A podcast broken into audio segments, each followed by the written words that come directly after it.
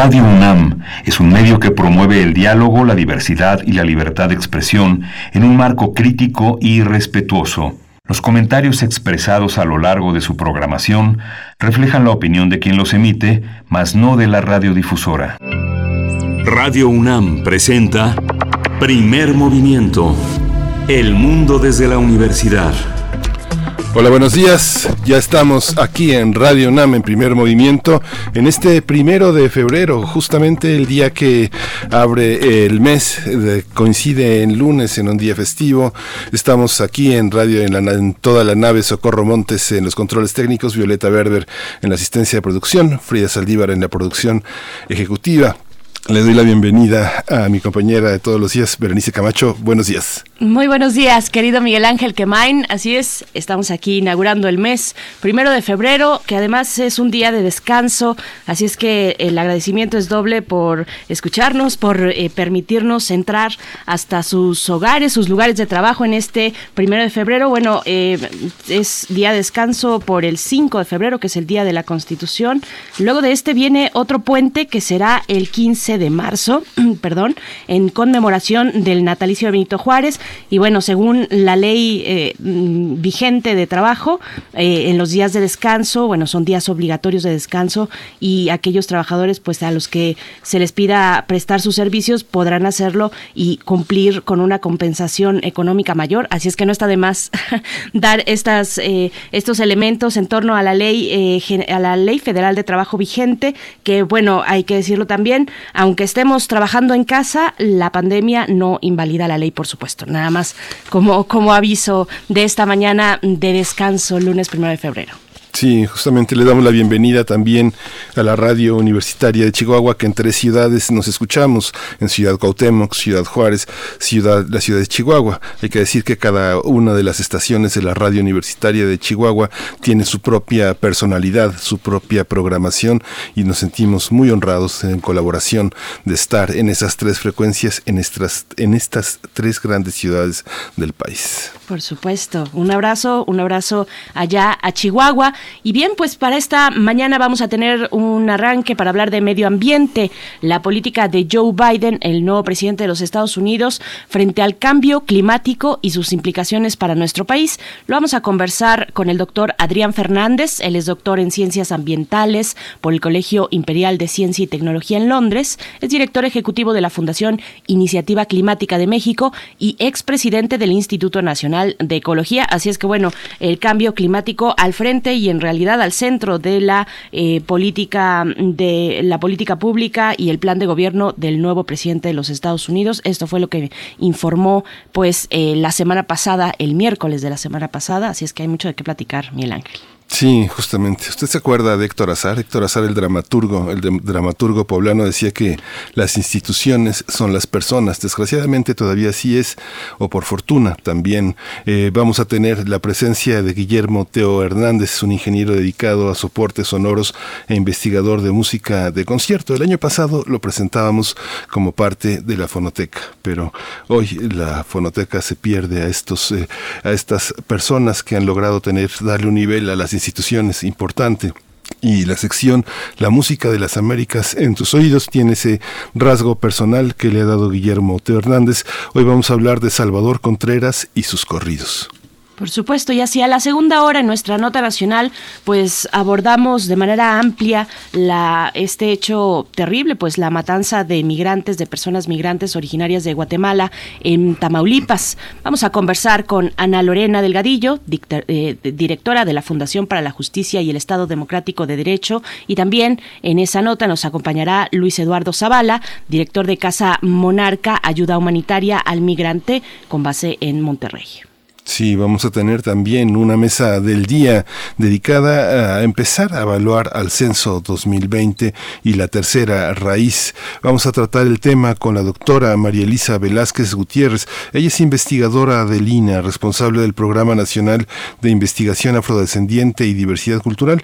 Ya ha estado con nosotros y un tema de fundamental importancia.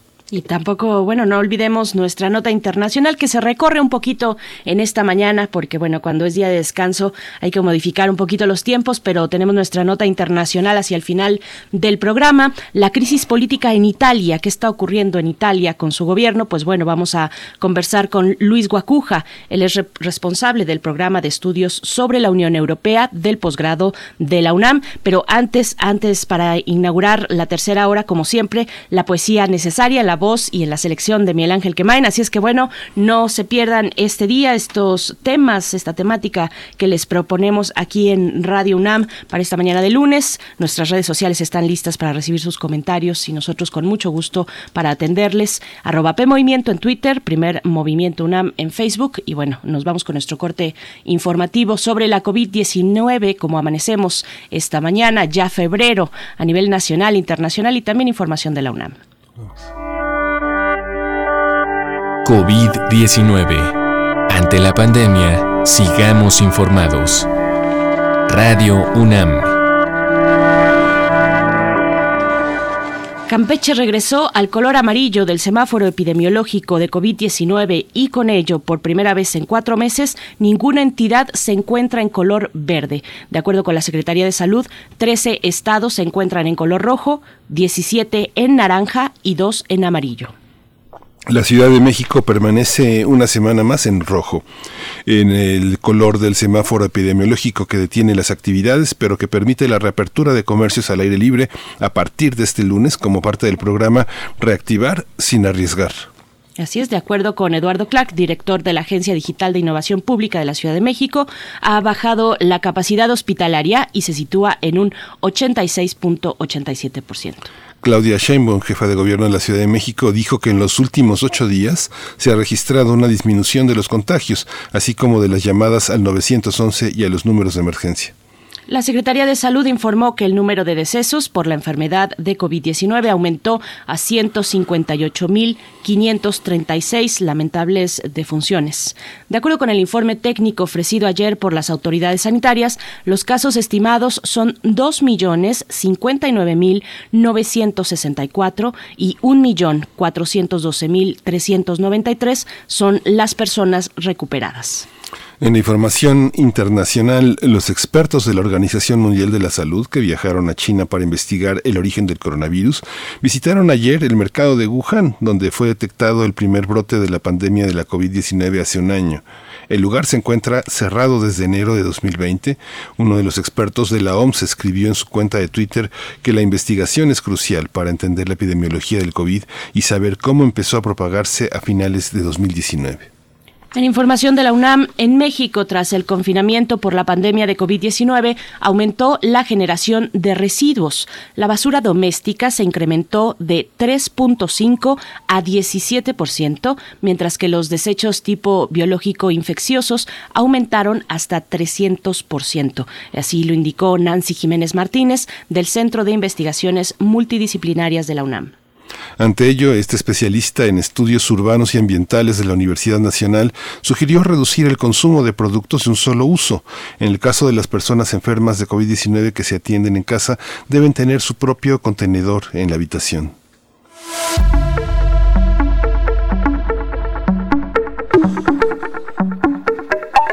Recomendaciones culturales para iniciar febrero. Bueno, Danza UNAM invita al taller de baile, cabaret y burlesque en casa, que será impartido por Gisela Martínez los días primero, 3, 5, 8 y 10 de febrero a las 7 de la tarde a través de su página de Facebook. El objetivo del taller es consentir nuestro ser con movimientos suaves que generen cariño y goce por reconocernos. Así es que bueno, no se pierdan en el canal de Facebook, en la página de Facebook de Danza UNAM, este taller de baile, cabaret y burlesque en casa. Y bueno, con esto nos vamos a ir con música. Querido Miguel Ángel, vamos a escuchar de Abraham Gu la canción titulada Deja que llueva.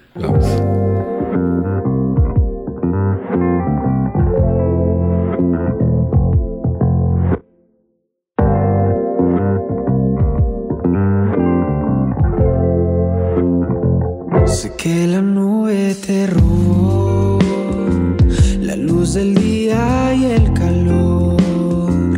Sé que la sombra te dejó ciegas. Se demoró el amanecer. Sé que te cuesta entender todo lo que pasó ayer. No estás sola. Deja que llueva.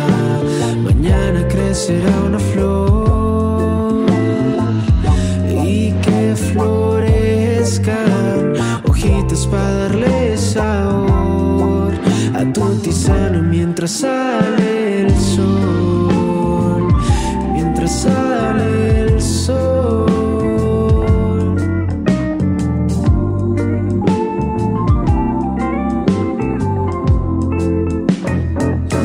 Deja que el frío sea tu abrigo y, y que la lluvia riegue el corazón. Deja que llueva sobre la mesa para que todo lo que te pesa se lo lleve el sol. Deja que llueva, mañana crecerá una flor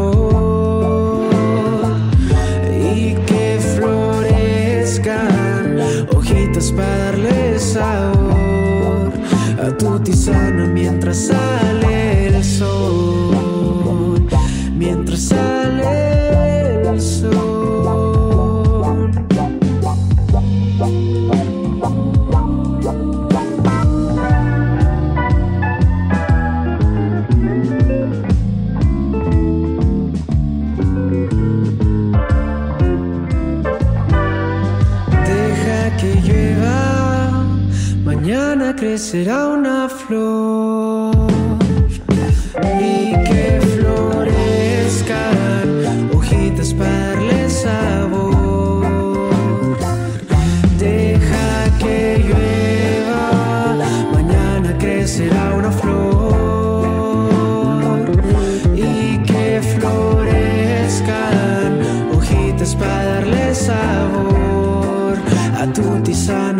sale el sol. Primer movimiento. Hacemos comunidad. Lunes de Medio Ambiente. Como presidente de los Estados Unidos, Joe Biden dio un drástico impulso en materia medioambiental y firmó órdenes ejecutivas con el propósito de revitalizar al sector energético e impulsar las energías limpias en el país. Con ello redujo los residuos para los subsidios, perdón, para el sector petrolero y otros combustibles fósiles. Además suspendió las nuevas concesiones de petróleo y gas en tierras y aguas federales. También ordenó a la Agencia de Protección Ambiental que inicie el proceso de restablecimiento de la política más grande del gobierno federal para frenar las emisiones de dióxido de carbono. Se trata de una regla de, la administración de Obama diseñada para reducir la contaminación de los tubos de escape en los automóviles por efecto invernadero, esa medida que Trump revirtió el año pasado. Además, el presidente buscará preservar el 30% de las tierras y aguas marítimas del país en los próximos 10 años, así como obtener una flota de vehículos federales totalmente eléctrica. Biden fijó la meta de eliminar la contaminación producida por el uso de combustibles fósiles en el sector energético para 2035 y de la economía del país en general para 2050. El demócrata busca impulsar el crecimiento del sector de energías limpias como la solar y la eólica y disminuir la dependencia del petróleo y del gas. Desde el primer día de su mandato también firmó un decreto para reincorporar a Estados Unidos al Acuerdo de París. Vamos a tener una conversación sobre este ambicioso plan contra el cambio climático y sus implicaciones. Hoy nos acompaña el doctor Adrián Fernández, él es doctor en Ciencias Ambientales por el Colegio Imperial de Ciencia y Tecnología en Londres, es director ejecutivo de la Fundación Iniciativa Climática de México y es expresidente del Instituto Nacional de Ecología. Bienvenido Adrián, qué gusto otra vez estar con nosotros. Ay, Ahorita recuperamos la comunicación con el doctor Adrián Fernández, que nos comenten en cabina si ya lo tenemos por aquí. Un minutito, vamos a esperar un minutito para poder eh, conversar sobre esta situación que está al centro. Bueno, es un es la llegada, Miguel Ángel, de un plan ya anunciado, ¿no? Eh, ya desde tiempos de campaña se veía eh, que Joe Biden y se, bueno, ya se escuchaban estas declaraciones respecto al cambio climático. Ya tenemos al doctor Adrián Fernández. Doctor, buenos días.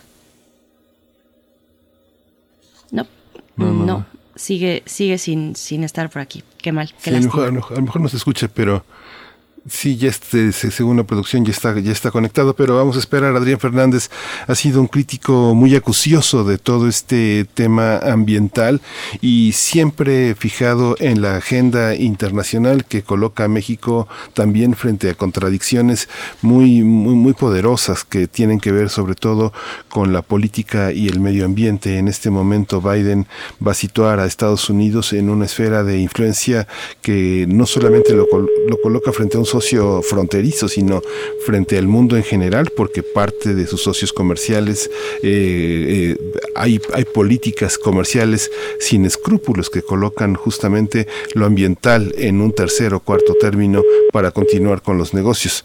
Eh, yo creo que este es uno de los paradigmas que justamente lo humanitario y, lo, y la salvaguarda del planeta es lo que va a distinguir esta administración y en lo comercial seguramente se va a distinguir por pedirle cuentas a sus socios comerciales sobre los procedimientos que marcan el resultado en sus productos eh, que, están en el mundo a pesar del daño que causan. ¿no? Por supuesto. Y bueno, no, no, no será cosa sencilla porque finalmente detrás de todo esto eh, implica el desmontaje, el desmontaje de todo un modelo de producción, Miguel Ángel, para lo que tiene que ver, por ejemplo, con la producción de automóviles, que en el caso de algunos países europeos, eh, algunos países europeos que ya están muy adelantado, adelantados en la producción de automóviles eh, de energías limpias o automóviles eléctricos, pues bueno, allá se dice dice, ya es un hecho, es un hecho, esto, esto no tiene marcha atrás, eh, el futuro es en el, en el caso de la movilidad, de la movilidad y de los automóviles particulares y también eh, públicos, pues es los automóviles eléctricos, lo que ya se ve en el presente y vendrá en el panorama sin, sin posibilidad, vaya, ya de que esta industria pues tenga un lugar en el futuro precisamente por la, el número de emisiones o la cantidad de emisiones que arrojan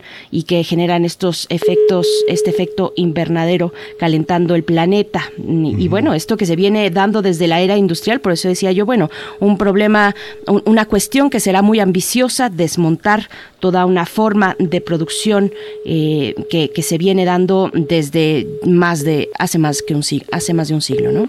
Sí, justamente, y, Adrián Fernández, uno de los aspectos que ha señalado y que ha señalado en primer movimiento es esas contradicciones, como por ejemplo el tema de eh, reducir eh, los subsidios para el sector petrolero y otros combustibles fósiles, porque justamente esta manera de poner tasas impositivas reduce también nuevas concesiones para explotación eh, de gas en tierras y aguas federales que son parte de los conflictos en términos del agua y de la energía que tiene nuestro país y que han sido señalados por Leticia Merino que coordinó la agenda de la agenda ecológica y que fue un paradigma para colocar a los candidatos en, en aquel 2018 emblemático frente al futuro, que el futuro para nosotros es 2030 y 2050 que será el resultado de la aplicación de políticas que también consideren el problema de los de las organizaciones eh, del sentido de la tierra que tiene para muchas comunidades y de hacer, como hemos señalado con varios de los colaboradores de primer movimiento, la necesidad de un modelo híbrido que considere los combustibles, eh, eh, los combustibles y, y las nuevas medidas energéticas en el mundo, ¿no? que no son suficientes para paliar nuestras necesidades de energía. Así es, y estas son las primeras noticias en realidad que eh, se, se, tienen, eh, que se dan a conocer por parte del gobierno de Biden, pero recordemos que para el 22 de abril eh, se celebrará la cumbre mundial del Día de la Tierra y ahí se espera, según se han dicho ya eh, a través de, se, ha comentado a través de funcionarios de la Casa Blanca, que eh, se, se espera que para esos momentos también se anuncien nuevas medidas, además de las que ya tenemos que se publicaron y se dieron a conocer el 27 de enero. Pero creo que ya contamos con la presencia del doctor Adrián Fernández. Buenos días, doctor. ¿Qué tal? Buenos días. Gusto saludarlos. Igualmente, muchas gracias, doctor. Bienvenido. Bueno, ya por fin logramos comunicarnos. Le agradecemos mucho eh, esta participación en este día de descanso, pues un doble agradecimiento. Pues comentábamos un poquito dando contexto de esta nota tan importante, es la llegada ya de un plan que se había anunciado de alguna manera ya desde tiempos de campaña, pero pues que se empieza a iluminar con estas decisiones en el gobierno de Joe Biden. ¿Qué rescata, doctor Adrián Fernández, sobre este plan climático? De Joe Biden en los Estados Unidos? Bueno, eh, yo creo que son muchas las cosas que hay que rescatar. Eh, primero es un plan transformacional, no es un plan que busca una gradualidad lenta, eh, pausada para avanzar hacia una total descarbonización de la economía de Estados Unidos. ¿Y qué quiere decir total descarbonización? Que, como ustedes han mencionado, ellos se han comprometido a que se suman a esa meta ambiciosa que ya habían planteado países como los de la Comunidad Europea, Japón, Corea, que es eh, neutralidad de emisiones, cero emisiones netas para mediados de siglo. Eh, entonces es el gran objetivo, digamos, ¿y por qué ese objetivo? Porque más o menos ese tipo de metas tan, tan trascendentes son las que corresponden a lo que la ciencia nos dice, son el tipo de reducción de emisiones que eh, si queremos realmente eh, ir avanzando en trayectorias donde vamos eliminando las emisiones de gases de efecto invernadero, pues tenemos que ser tan agresivos como eso. Además de la meta al 2050, eh, seguramente anunciarán, como ustedes señalaban, quizás el 22 de abril o a lo mejor antes, eh, una meta al 2025. ¿Por qué para el 2025? Porque es el final del primer mandato del presidente Biden. Entonces él, para mostrar que es muy serio y que eh, para llegar al mediano plazo a cumplir una meta, pues hay que empezar muy rápido con metas este, demostrables en el corto plazo. Así que hay, eh, se va a plantear una meta al 2025, muy corto plazo. Y además, Estados Unidos también tal vez anuncie el 22 de abril, veremos, eh, cuál es su meta revisada dentro del marco de tiempo del Acuerdo de París, que es a qué se comprometen entre ahora y el 2030, que es el periodo final de este primer segmento de este para los compromisos dentro del Acuerdo de París. Eh, y bueno, y también rescato este la, la escala de esto. Esto esto es una escala impresionante en todas sus líneas y podemos comentar algunas. Ustedes mencionaban entre otras, eh, un anuncio muy trascendente de, de, una compañía de automóviles, eh, eh, General Motors, hace poco tiempo, que se va a comprometer a ya no vender automóviles de combustión interna al 2035. Esa es una meta muy ambiciosa. Algunos comentábamos que eh, si bien hay países escandinavos que eh, han dicho que van a prohibir los vehículos eléctricos, algunos ah, tan cerca como el 2025, otros a más tarde del 2030, el que en Estados Unidos una de las más grandes compañías ya eh, haga este pronunciamiento, lo que es de esperarse es que en poco tiempo, seguramente durante este año, las otras grandes compañías tendrán que hacer algo parecido. Se van a ver muy mal si mantienen sus metas originales del 2040, eh, eh, que son las que varias compañías se habían establecido. Eh, toca todas las áreas de la economía el, el, plan de Biden, además de esto de cero emisiones a mediados de siglo, ellos establecen como meta 100% de energía limpia eh, que va a ser parte de esa, de esa ecuación. Eh, también hay grandes medidas en materia de eficiencia, eficiencia energética, y ahí el gobierno va a dar el ejemplo. El gobierno de Estados Unidos gasta eh, más o menos como 500 billones de dólares al año en compras en compras de todo tipo de cosas.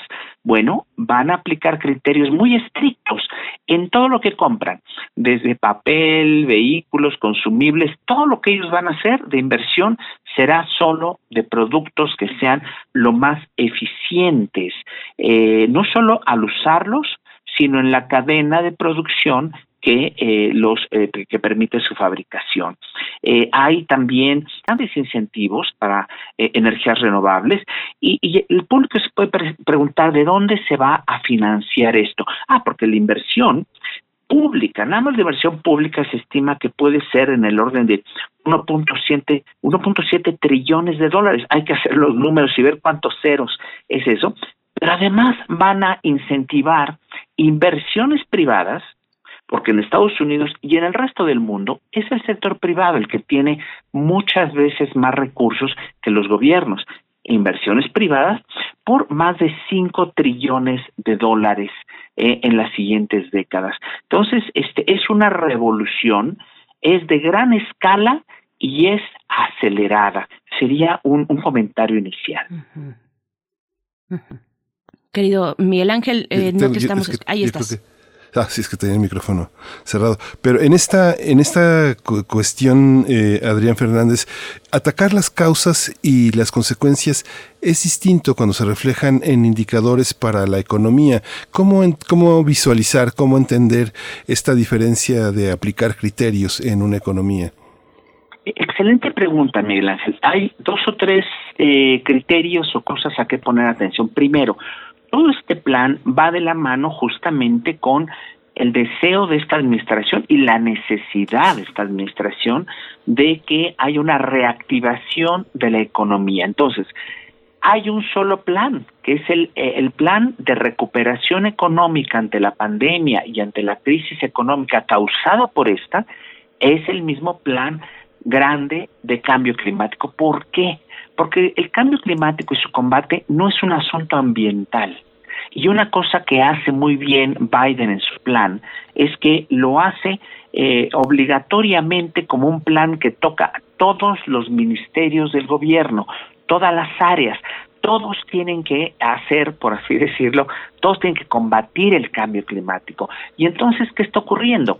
Que están, van a estar muy atentos a que las inversiones que se hagan en todos los sectores y la manera como se busca cumplir metas en cada uno de los sectores, por ejemplo, seguridad alimentaria, de acuerdo, hay que cumplir con la seguridad alimentaria en el caso de Estados Unidos, pero se va a hacer un esfuerzo muy grande porque la producción de alimentos conlleve una menor huella de carbono. Entonces, hay un solo plan, señales muy claras, las inversiones tendrán que ser limpias y se va a buscar que generen muchos empleos. Eh, ¿De dónde se va a financiar esto? Bueno, en los cuatro años del presidente Trump, eh, hubo eh, muchísimos incentivos, y yo diría más que incentivos, les exentaron millones y millones en impuestos a los más ricos, a las compañías más grandes, a los que tenían más ganancias, lo que hizo Trump fue quitarles impuestos, perdonarles impuestos. Bueno, era lo que él mismo hacía, él no, no pagaba muchos impuestos. ¿verdad?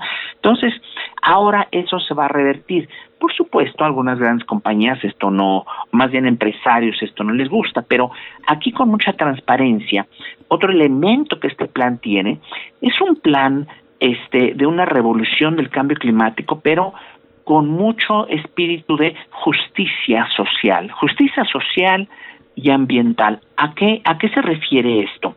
De que en cada una de las acciones del gobierno, a cada una de las órdenes ejecutivas que si ya se empiezan a introducir, eh, se está dando una especial atención a los aspectos de equidad social. Durante mucho sabemos, eh, no solo en estos otros países, que eh, las poblaciones de menores ingresos, incluso poblaciones marginadas, eh, discriminadas por su raza, por su nacionalidad, etcétera, normalmente son las que sufren también los mayores impactos del cambio climático. ¿Cómo es esto? porque están asentadas esas poblaciones en sitios eh, donde la tierra vale menos, donde hay riesgos normalmente, donde hay eh, peligro de incendios, etcétera, etcétera. Bueno, ahora otro criterio que está totalmente en el DNA de este plan es la justicia social. eh, de que los que más contaminan y los que más tienen van a pagar más y habrá un efecto redistributivo. Con esos recursos se va a financiar esta transformación eh, energética, climática y ambiental. esta, esta, ay, perdón, perdón, perdón, Bueno, eh, no, Miguel Ángel, por favor, adelante, adelante. No, no, eh, es bueno, esta, esta, esta cuestión, eh, Adrián Fernández, marca, eh, ¿cómo marca bilateralmente la, la relación con México? Eh, ¿cómo, qué, qué, qué, será exigido en términos no de la diplomacia, sino del comercio y al mismo tiempo también de un paradigma ético que marca las relaciones entre, entre los países?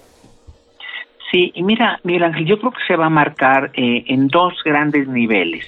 Primero, eh, una de las cuestiones que el plan del cambio climático de, de Biden establece es que ellos van a, a desplegar eh, una promoción, digamos, muy intensa en todo el mundo de que todos los países hagan su mayor esfuerzo por combatir el cambio climático. Esto está en el plan de Biden. O sea, Estados Unidos va a regresar a retomar un liderazgo en eh, el combate al cambio climático. Entonces, este primer gran principio que aplica que va a influir o aplicar no solo hacia México, eh, vamos a ver seguramente este gran despliegue diplomático de Estados Unidos, vamos a ver la reactivación de grupos de alto nivel que existían en el segundo periodo de Obama, justamente para ir preparando lo que lo que culminó en el Acuerdo de París. Eh, había, por ejemplo, algo que se llamaba el eh, el grupo de eh, las principales economías, el foro de las principales economías, el Major Economies Forum, y ahí es donde se discutía a nivel de ministros de gabinete de más de 30 países, un grupo de países representativos de todos los, los continentes, se discutía el fondo y los grandes principios, se tomaban los grandes acuerdos que después eran alimentados hacia el proceso oficial de negociaciones de las Naciones Unidas. Pero estas reuniones se llevaban a cabo cada dos o tres meses y ahí se avanzaba muchísimo. No eran reuniones que estuvieran, digamos, queriendo suplantar el proceso de negociaciones de eh, lo que es el Acuerdo de París o lo que era la Convención Marco de Cambio Climático. No, era simplemente eh, formatos de diálogo y negociación que permitía eh, un, una franqueza, una transparencia y encontrar soluciones de manera este, que todos se sentían cómodos. Eso ocurrió y eso ayudó a formar el Acuerdo de París. Esto va a regresar. Y el primer paso de esto seguramente será el banderazo con la reunión del 22 de abril. Que la reunión del 22 de abril eh, seguramente la harán de jefes de Estado porque digamos eh, una reunión eh, solamente ministerial pues no ¿verdad? tanto ruido y pocas nueces veremos eh, seguramente una reunión de jefes de Estado el día 22 y ahí eh, eh, vamos a, escuchar anuncios muy importantes. Pero bueno, esta primera dimensión es la dimensión multilateral y en donde Estados Unidos va a trabajar con bloques de países y con todos los países. Ahora bien, segunda eh, dimensión, eh, la que tú mencionas, la bilateral, nada más con, con México. Tenemos históricamente, tenemos décadas de diálogo y de cooperación en materia de medio ambiente. Esto desafortunadamente se fue diluyendo con los años porque fue bajando el interés por el medio ambiente desde la anterior administración y esta, bueno, no se diga, y también, por supuesto, con la llegada de Trump en Estados Unidos hace cuatro años. Entonces, se abandonó por completo una agenda que había muy rica de diálogo y cooperación en materia ambiental y de cambio climático. Bueno, había, de hecho, se establecieron durante 15 años una serie de, yo diría, eh, acuerdos, acuerdos eh, no mandatorios, pero sí digamos de principio entre los países. Y hay un montón de cosas que México se comprometió a lo largo de los últimos 15 años con Canadá y Estados Unidos y que nunca hemos cumplido, por cierto. De esto no se habla mucho. Entonces, ¿qué hay que esperar? Primero hay que esperar que Estados Unidos retome una relación más estrecha, más íntima con Canadá y con México y busque antes que con otros países, que Canadá y México avancen de manera muy entusiasta, muy agresiva para mejorar este, las condiciones ambientales y sobre todo que haya una importante contribución de ambos países al combate al cambio climático. Entonces, Eso es una primera cosa que tenemos que esperar. Pero tú mencionabas muy atinadamente, tenemos algo que a los países normalmente, eh, que los países le ponen mucha atención. Un tratado comercial recientemente firmado hace unos meses y que acaba de entrar en vigor y que eh, ese tratado comercial eh, es de gran importancia para los países. Y cuando digo de gran importancia es que tiene siempre una alta prioridad en las decisiones de un jefe de Estado, en este caso de Biden, le pondrá mucha atención a qué pasa con ese tratado comercial y les aseguro que va a estar mirando a cosas como está Canadá y México en este caso. Está México cumpliendo su marco legal desde el primer Tratado de Libre Comercio a lo que nos obligábamos como país. Sobre todo esto se mencionó mucho en materia laboral y en materia ambiental. Nos comprometíamos en ese tratado a cumplir nuestras leyes. Para empezar, es algo muy elemental, pero no, no siempre lo hacíamos, ¿verdad? Había eh, empleo informal, había salarios muy bajos, más abajo de lo que decía el salario oficial mínimo, etcétera, etcétera, y estas eran formas de competencia desleal en materia laboral. En materia ambiental, lo que se pedía es que México, y se sigue pidiendo, cumpla con sus leyes. Y luego hay otros elementos un poco menos tangibles, pero igualmente importantes. Cuando se firma el tratado, había ciertas condiciones y posibilidades de inversión de cada uno de los tres países en los otros dos.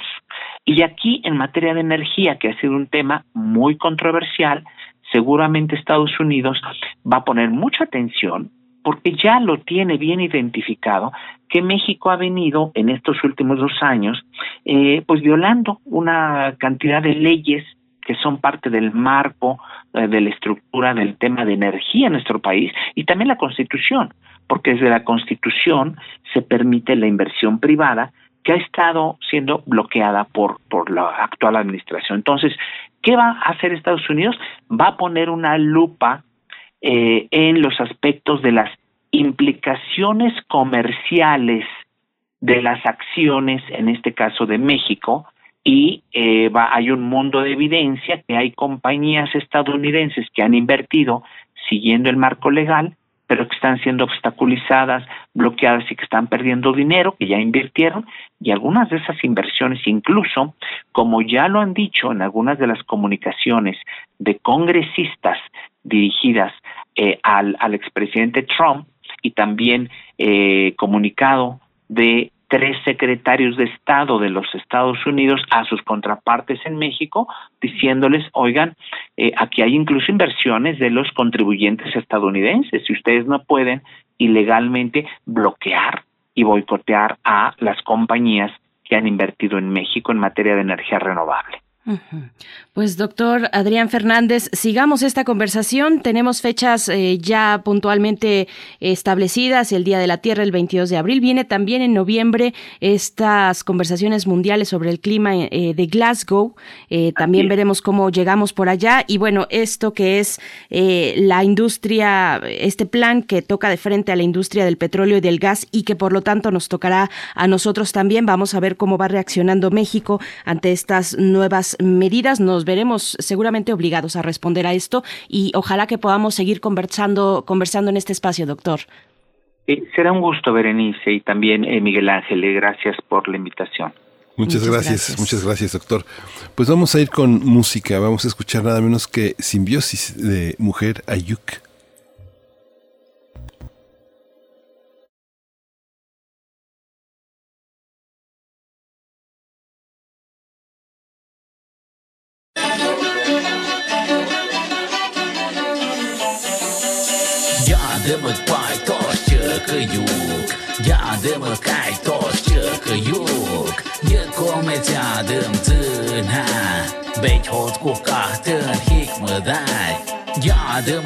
toți ce că iuc Ia-dă-mă cai toți ce că iuc Ia comeția dăm țâna Beci a iuc ia hic when dai Tâșnă hoga so ia iat hic tini Ты ж наш пыка своя яшку день Ты ж мы пытаешь здаем мнень Deci-mă zachat begyat picim, ezt fasz kendágy.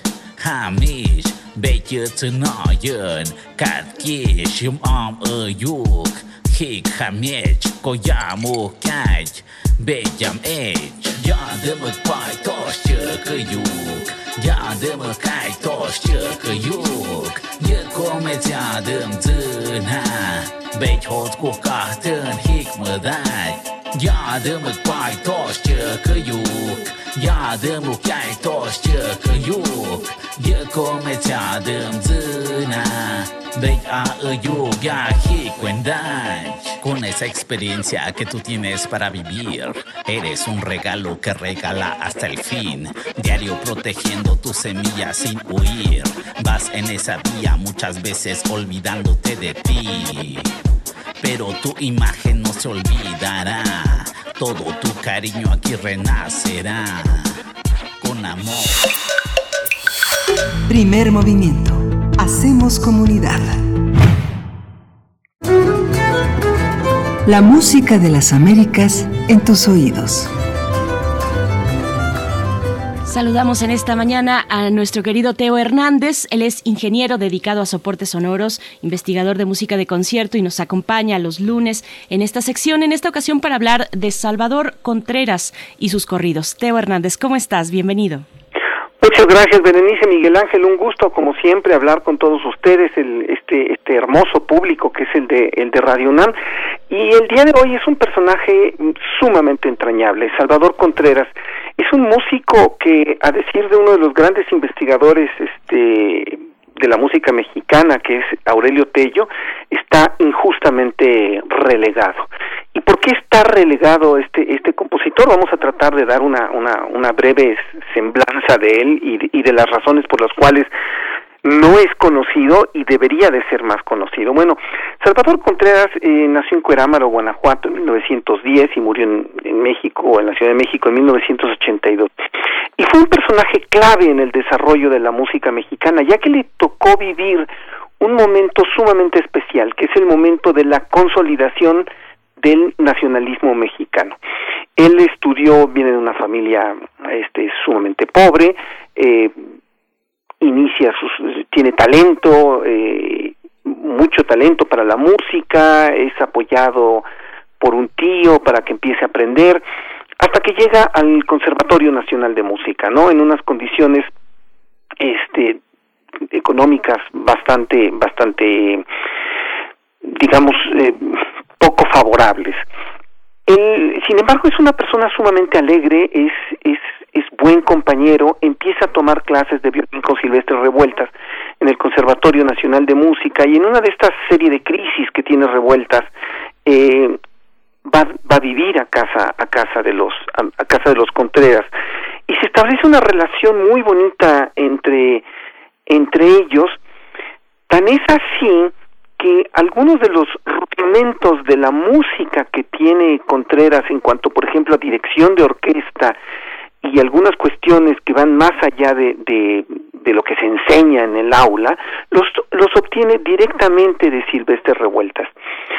Eh, poco tiempo después, en la clase de creación musical de Carlos Chávez, se vuelve compañero de, ni más ni menos, de Galindo, Moncayo y Ayala y con ellos él es el iniciador del grupo de los cuatro. Entonces estamos hablando de un personaje que recibe, por así decirlo, lo mejor de la educación musical que se puede dar en el conservatorio en el momento, porque por un lado está eh, la disciplina absolutamente férrea que da que da este Carlos Chávez, un clase de creación musical, y por el otro lado está otra parte que va más allá de, lo que es el aula, que lo toma directamente con Silvestre Revueltas, que es una de sus grandes influencias.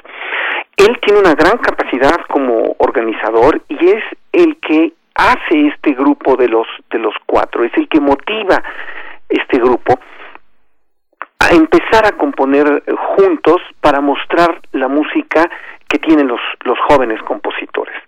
¿Cómo es su música? Su música es preciosa, es enorme y está sumamente influenciada, por lo menos en esta época, estamos hablando de los años, los principios de los años 30, eh, sumamente influenciada por, por este por estas corrientes que vienen el nacionalismo. Sus corridos, sus corridos se dan eh, como parte de esta petición que hace Carlos Chávez para que se compongan eh, obras basadas en diferente música de las diferentes regiones de México. A él le toca hacer los los este estos estos corridos, ¿no? Y es una orquestación verdaderamente hermosa. Es es en este forma parte de esta composición de lo que mm, el grupo de los cuatro presenta. Entonces imaginemos que Blas Galindo con sus sones de mariacho, mariachi es absolutamente conocido por todo el mundo. El guapango de Moncayo es conocido por todo el mundo. Los corridos de Contreras son de una belleza increíble y para mi gusto deberían de ser tan conocidos como lo como estas como estas otras obras que son emblemáticas de la del nacionalismo del nacionalismo mexicano. Son cuatro corridos. Uno es La Invita, Las Dos Marías, El Romance de Román Castillo, Los Dorados de Pancho Villa y están escritos para solista, para soprano, coro y orquesta, con una orquestación sumamente vivaz y muy rica en, en colores. Repito, además imbuida de un gran, gran ambiente nacionalista. Entonces, pues no sé, podemos escucharlos un Por poquito, supuesto. ¿no? Sí, vamos a invitar a, a escuchar brevemente y volvemos contigo, Teo.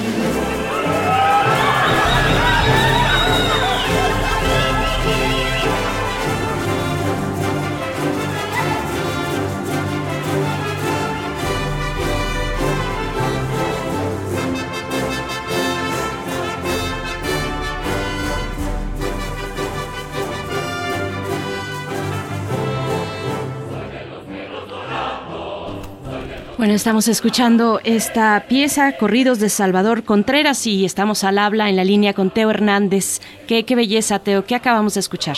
Acabamos de escuchar los corridos de Salvador Contreras en la interpretación de la Orquesta Sinfónica Nacional, María Luisa Tamés Soprano, el Coro de México dirigido por Gerardo Rábaco y todos dirigidos por Enrique Dimec.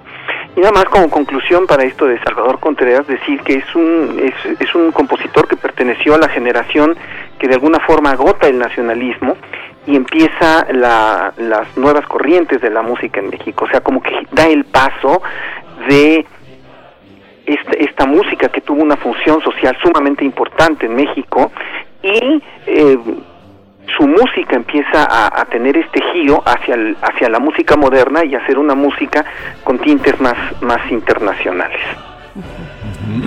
Sí, fascinante. Eh, yo recordaba ese Román Castillo en la voz de Oscar Chávez.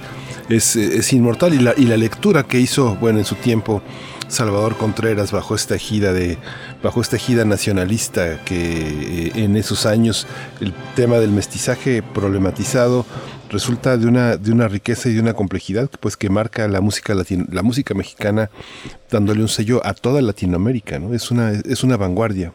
No, efectivamente, es, es, una, es una música que, que, cuyas características tuvieron una función social verdaderamente importante. O sea, no, no podríamos entender la cultura en México sin este nacionalismo y del cual la música formó parte.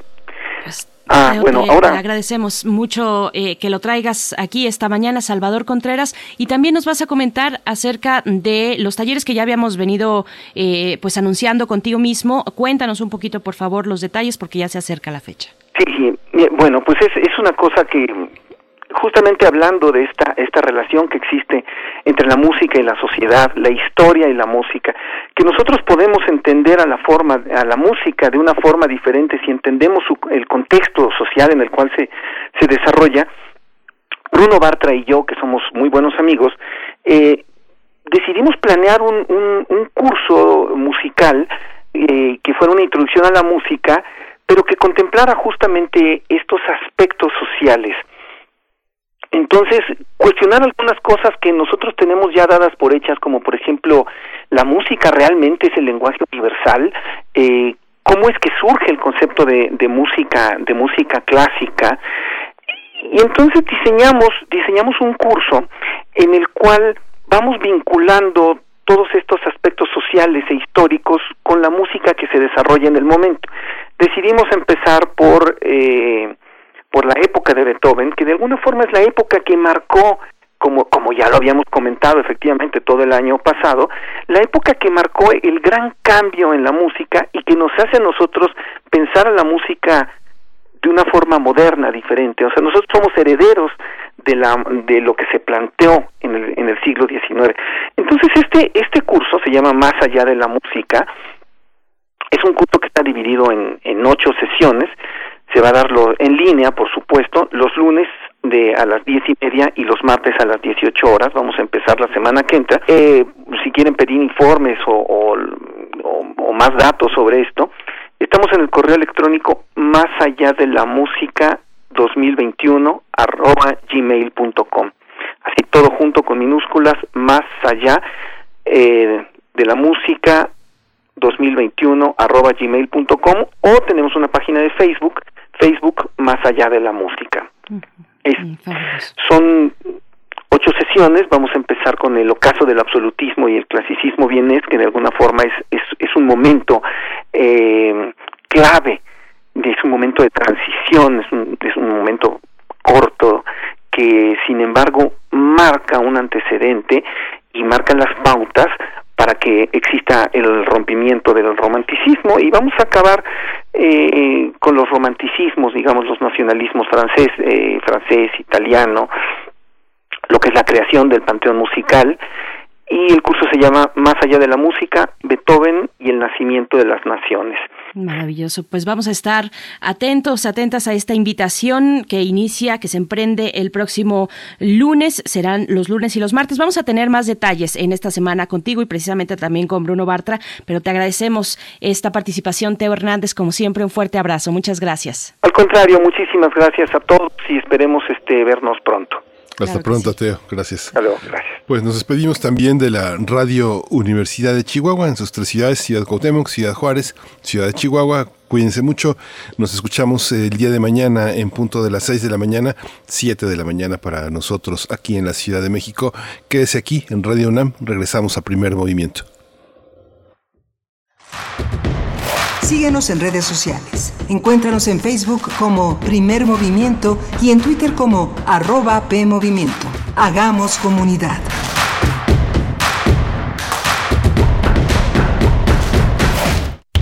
El distanciamiento social y el aislamiento son medidas necesarias para los tiempos que vivimos. Y donde el ocio aparece, la cultura llega a sanar.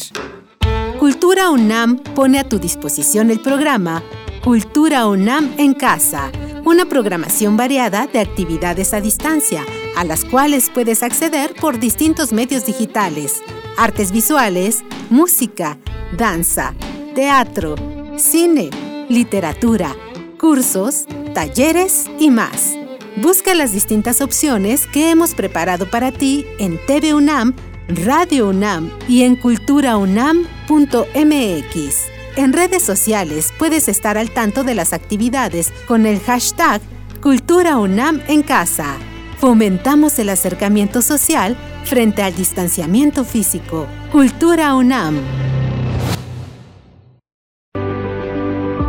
¿En dónde estaríamos sin ellos? Por las marcas en su rostro, huellas en su corazón y lejos de su familia. Nos toca luchar por ellos. De aplausos no se come. Por eso el PT luchará para que nuestro personal médico y enfermeras reciban un aumento del 100% de sus sueldos. El PT está de tu lado. ¿Cómo vas, hijito? Muy bien, abuelita. Te está quedando muy bonito. Gracias, estoy haciendo mi mejor esfuerzo. Recuerda, tenemos que amar a México. Sí, abuelita. No, mamá, no me voy a ir del país. Yo creo en México y aquí voy a salir adelante. Hoy más que nunca, tenemos que amar, creer y luchar por nuestro país. PRI, el Partido de México. Hola, ¿me escuchan? No te veo, ¿tienes prendida la cámara? ¿Tienes prendido tu micrófono? Ay, no te escucho.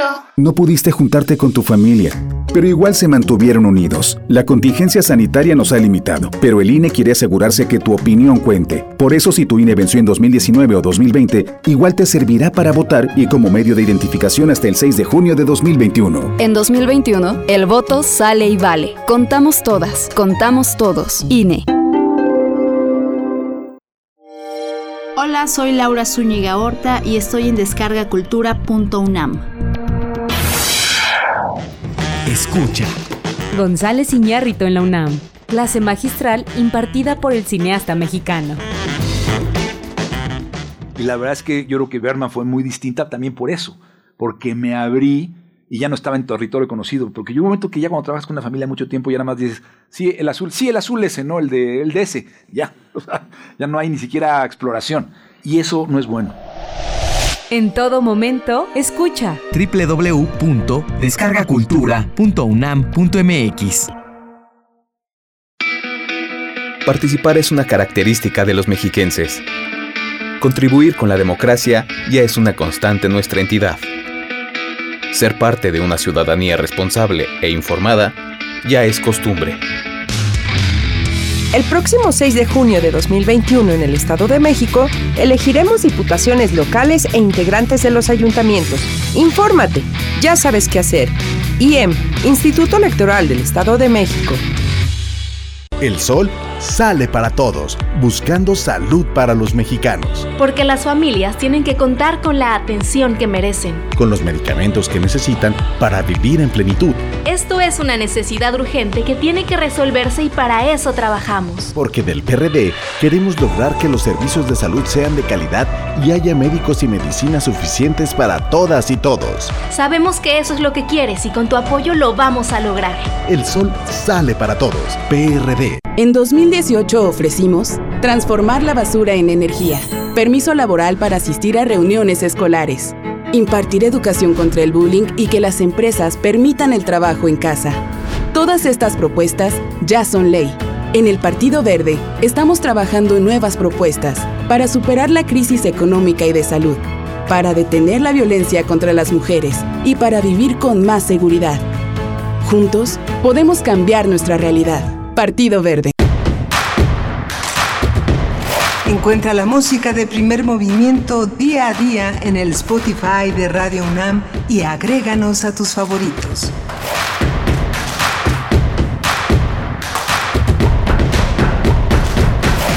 Muy buenos días, bienvenidos, bienvenidas. Estamos ya de vuelta en primer movimiento en Radio UNAM, aperturando el mes de febrero. Hoy es lunes, primero de febrero, día de descanso, puente en este país. Les saludamos si nos escuchan, bueno, en la comodidad de su hogar, como seguramente así será, porque además de las condiciones de pandemia, pues tenemos este día de descanso. Es un placer poder acompañarles. Díganos en qué número de taza de café o de té van ya a estos, a estas alturas de la mañana. Les, les saludamos con mucho cariño también a la radio Nicolaita en el 104.3. Llegamos así a Morelia. Un abrazo a la Universidad Michoacana de San Nicolás de Hidalgo. Y bueno, todo el equipo listo, eh, como es costumbre, como cada mañana, para estar con ustedes, para compartir distintas reflexiones. Saludo a mi compañero Miguel Ángel Quemain en el micrófono con sana distancia. ¿Cómo estás, Miguel Ángel? Hola, Berenice Camacho, buenos días. Buenos días a todos nuestros radioescuchas. Justamente aquí estamos en todo un equipo presencial. En el caso de Socorro Montes, eh, en los controles técnicos de Frida, que todos los días acuden a, la, a esta cita, pero en las instalaciones de Adolfo Prieto 133, Frida Saldiva en la producción ejecutiva, Violeta Perver en la asistencia de producción. Un riesgo que todos los días agradecemos, aplaudimos y pues con toda nuestra gratitud a este esfuerzo que nuestros compañeros que asisten a las instalaciones corren todos los días con un enorme con un enorme compromiso y con una enorme dedicación que permite que nosotros, que todo el resto del equipo esté resguardado en nuestras casas. Así es, todo el resto del equipo menciono, por supuesto, Antonio Quijano y Patricia Zavala en la información, en la jefatura de información, Miriam Trejo y Rodrigo Mota en la coordinación de invitados, Tamara Quirós en redes sociales, bueno, y también nuestras compañeras Frida, Violeta, Socorro allá en cabina. Pues bueno, vamos a tener eh, durante esta hora, vamos a tener una conversación eh, importante, pues siempre voltear a ver lo que ocurre a nivel de violencia en contra de las personas migrantes. Hablaremos de esta matanza de migrantes guatemaltecos en Tamaulipas. Esto en una charla con Ana, Lorena Delgadillo, directora de Fundación para la Justicia y el Estado Democrático de Derecho, y Luis Eduardo Zavala, director de Casa Monarca, Ayuda Humanitaria al Migrante en Monterrey. Y pues bueno, agradecemos sus comentarios también en redes sociales. Estuvimos hablando sobre el cambio climático, la política de Joe Biden, el nuevo presidente de los Estados Unidos, una política muy ambiciosa. Pues bueno, eh, gracias a ustedes por sus comentarios. Nos dice por aquí Daniel Manzano, buenos días. Mientras otros países luchan e invierten por energías limpias, en nuestro país la actual administración hace lo contrario, invierte en energías sucias y contaminantes, además de que afectan gravemente al cambio climático. Gracias Daniel por tu comentario. También está por acá había, ah, Guadalupe Espinosa nos dice, el cambio climático es una realidad que ha alcanzado todos a todos los países ricos y pobres. La delantera de Alemania en energía eólica es un ejemplo de lo que México debe seguir desarrollando y no limitando. Esta es la rentabilidad del futuro. Gracias Guadalupe por tus comentarios. Nos manda unas fotos también de estos gigantes blancos, estas aspas que se levantan eh, en el panorama eh, del campo, en, en este caso supongo yo en Alemania. Así es que bueno, gracias por estas fotos Guadalupe. Y bien Miguel Ángel, no sé si tengas algún otro comentario. Vámonos a nuestra nota nacional. Vámonos directo. Primer movimiento. Hacemos comunidad. Nota nacional. Agentes federales encontraron 19 cuerpos calcinados en las cajas de tres camionetas entre los límites de Nuevo León y Tamaulipas. El hallazgo se realizó después de las 10 de la mañana del sábado 23 de enero en el municipio de Camargo, en Tamaulipas, a unos 400 metros de la línea que divide con el estado de Nuevo León. La Oficina en México del Alto Comisionado de las Naciones Unidas para los Derechos Humanos comparó el hallazgo de los cadáveres que se presume se trata de migrantes guatemaltecos con la masacre de San Fernando del año 2010, donde fueron asesinados precisamente 72 personas indocumentadas. Olga Sánchez Cordero, secretaria de Gobernación, aseguró que el hallazgo de 19 cuerpos calcinados en Tamaulipas no es un San Fernando y subrayó que no habrá impunidad. No ofreció detalles sobre las investigaciones, ya que aseguró que hechos como el ocurrido en Tamaulipas requieren de las mayores secrecías. A su vez, el gobernador Francisco García Cabeza de Vaca dijo que la Fiscalía Estatal realiza las investigaciones del caso para esclarecer los hechos y sancionar a los responsables. También dijo que se mantiene contacto con autoridades del gobierno de Guatemala para identificar los cuerpos calcinados mediante pruebas de ADN. Por su parte, la comunidad del departamento de Comitancillo de Guatemala ha expresado su preocupación de que 13 de los 19 cuerpos hallados correspondían a habitantes de la zona que salieron hace algunos días rumbo a Estados Unidos. Vamos a conversar todo este tema sobre la reciente masacre de los presuntos migrantes en Tamaulipas. Y hoy está ya en la línea Ana Lorena Delgadillo. Ella dirige la Fundación para la Justicia y el Estado Democrático de Derecho. Bienvenida a la Ana Lorena. Gracias por estar aquí en primer movimiento. Hola Miguel Ángel y Berenice. Buenos días y muchísimas gracias por la invitación. Buenos días, Ana Lorena Delgadillo, gracias por estar aquí. También saludo por mi parte a Luis Eduardo Zavala, director de Casa Monarca Ayuda Humanitaria al Migrante en Monterrey. Luis Eduardo Zavala, bienvenido, gracias por tomar esta comunicación. Gracias a todos, muy buenos días y saludos a todos los radioescuchos en estos momentos críticos, difíciles para las personas migrantes. Un acertado golpe que merece una propuesta desde la gobernanza que no hemos visto y que por eso queremos compartir con ustedes. Gracias, gracias eh, Luis Eduardo Zavala. Pues empezamos eh, con, eh, con, Ana Lorena Delgadillo, este planteamiento, cómo entender este lo, lo, que ha, lo que ha sucedido. ¿No es un San Fernando, Ana Lorena Delgadillo? mira, Miguel Ángel, pues yo creo que primero que nada se tiene que entender esta masacre de las 19 personas en el contexto de otras masacres que han ocurrido, que han ocurrido en la misma zona. Eh, lo que nosotros eh, tenemos muy claro es que cuando hay impunidad, eh, se manda el mensaje de que la violencia está permitida y en los casos de las masacres que han ocurrido en San Fernando, claramente tenemos impunidad. Eh, la masacre de los 72 migrantes de agosto de 2010, el hallazgo de, de fosas clandestinas en San Fernando, Tamaulipas, con cerca de 195 restos, y la masacre de Cadereyta, de Nuevo León Cadereyta, en mayo de 2012 y una cuarta masacre que no es muy conocida, pero que nosotros hemos documentado a través del trabajo con, con víctimas, que es la masacre de Güemes de 2014. En ninguna de estas masacres hay personas sentenciadas. Eh, en este sentido, o sea, costó muchísimo trabajo con ustedes, lo he venido platicando en otras ocasiones, simplemente eh, el acceso a la justicia para las víctimas es prácticamente imposible. Conseguir las copias nos tardó más de ocho años con litigios, que uno de ellos incluso llegó a la Suprema Corte de Justicia. Y en el caso, por ejemplo, de la masacre de los 72, dado que la entrega de los restos no se hizo de la manera adecuada, eh, hubo errores en las entregas y en este caso nosotros representamos siete familias que a 10 años, a pesar de haber recibido los restos, eh, tienen dudas de los restos que tienen enterrados en su país, sin que hayamos tenido, por ejemplo, la colaboración eh, de Guatemala y la plena colaboración del gobierno mexicano para que estos restos puedan ser exhumados en el país de origen y quitarle esta duda mortal a las familias.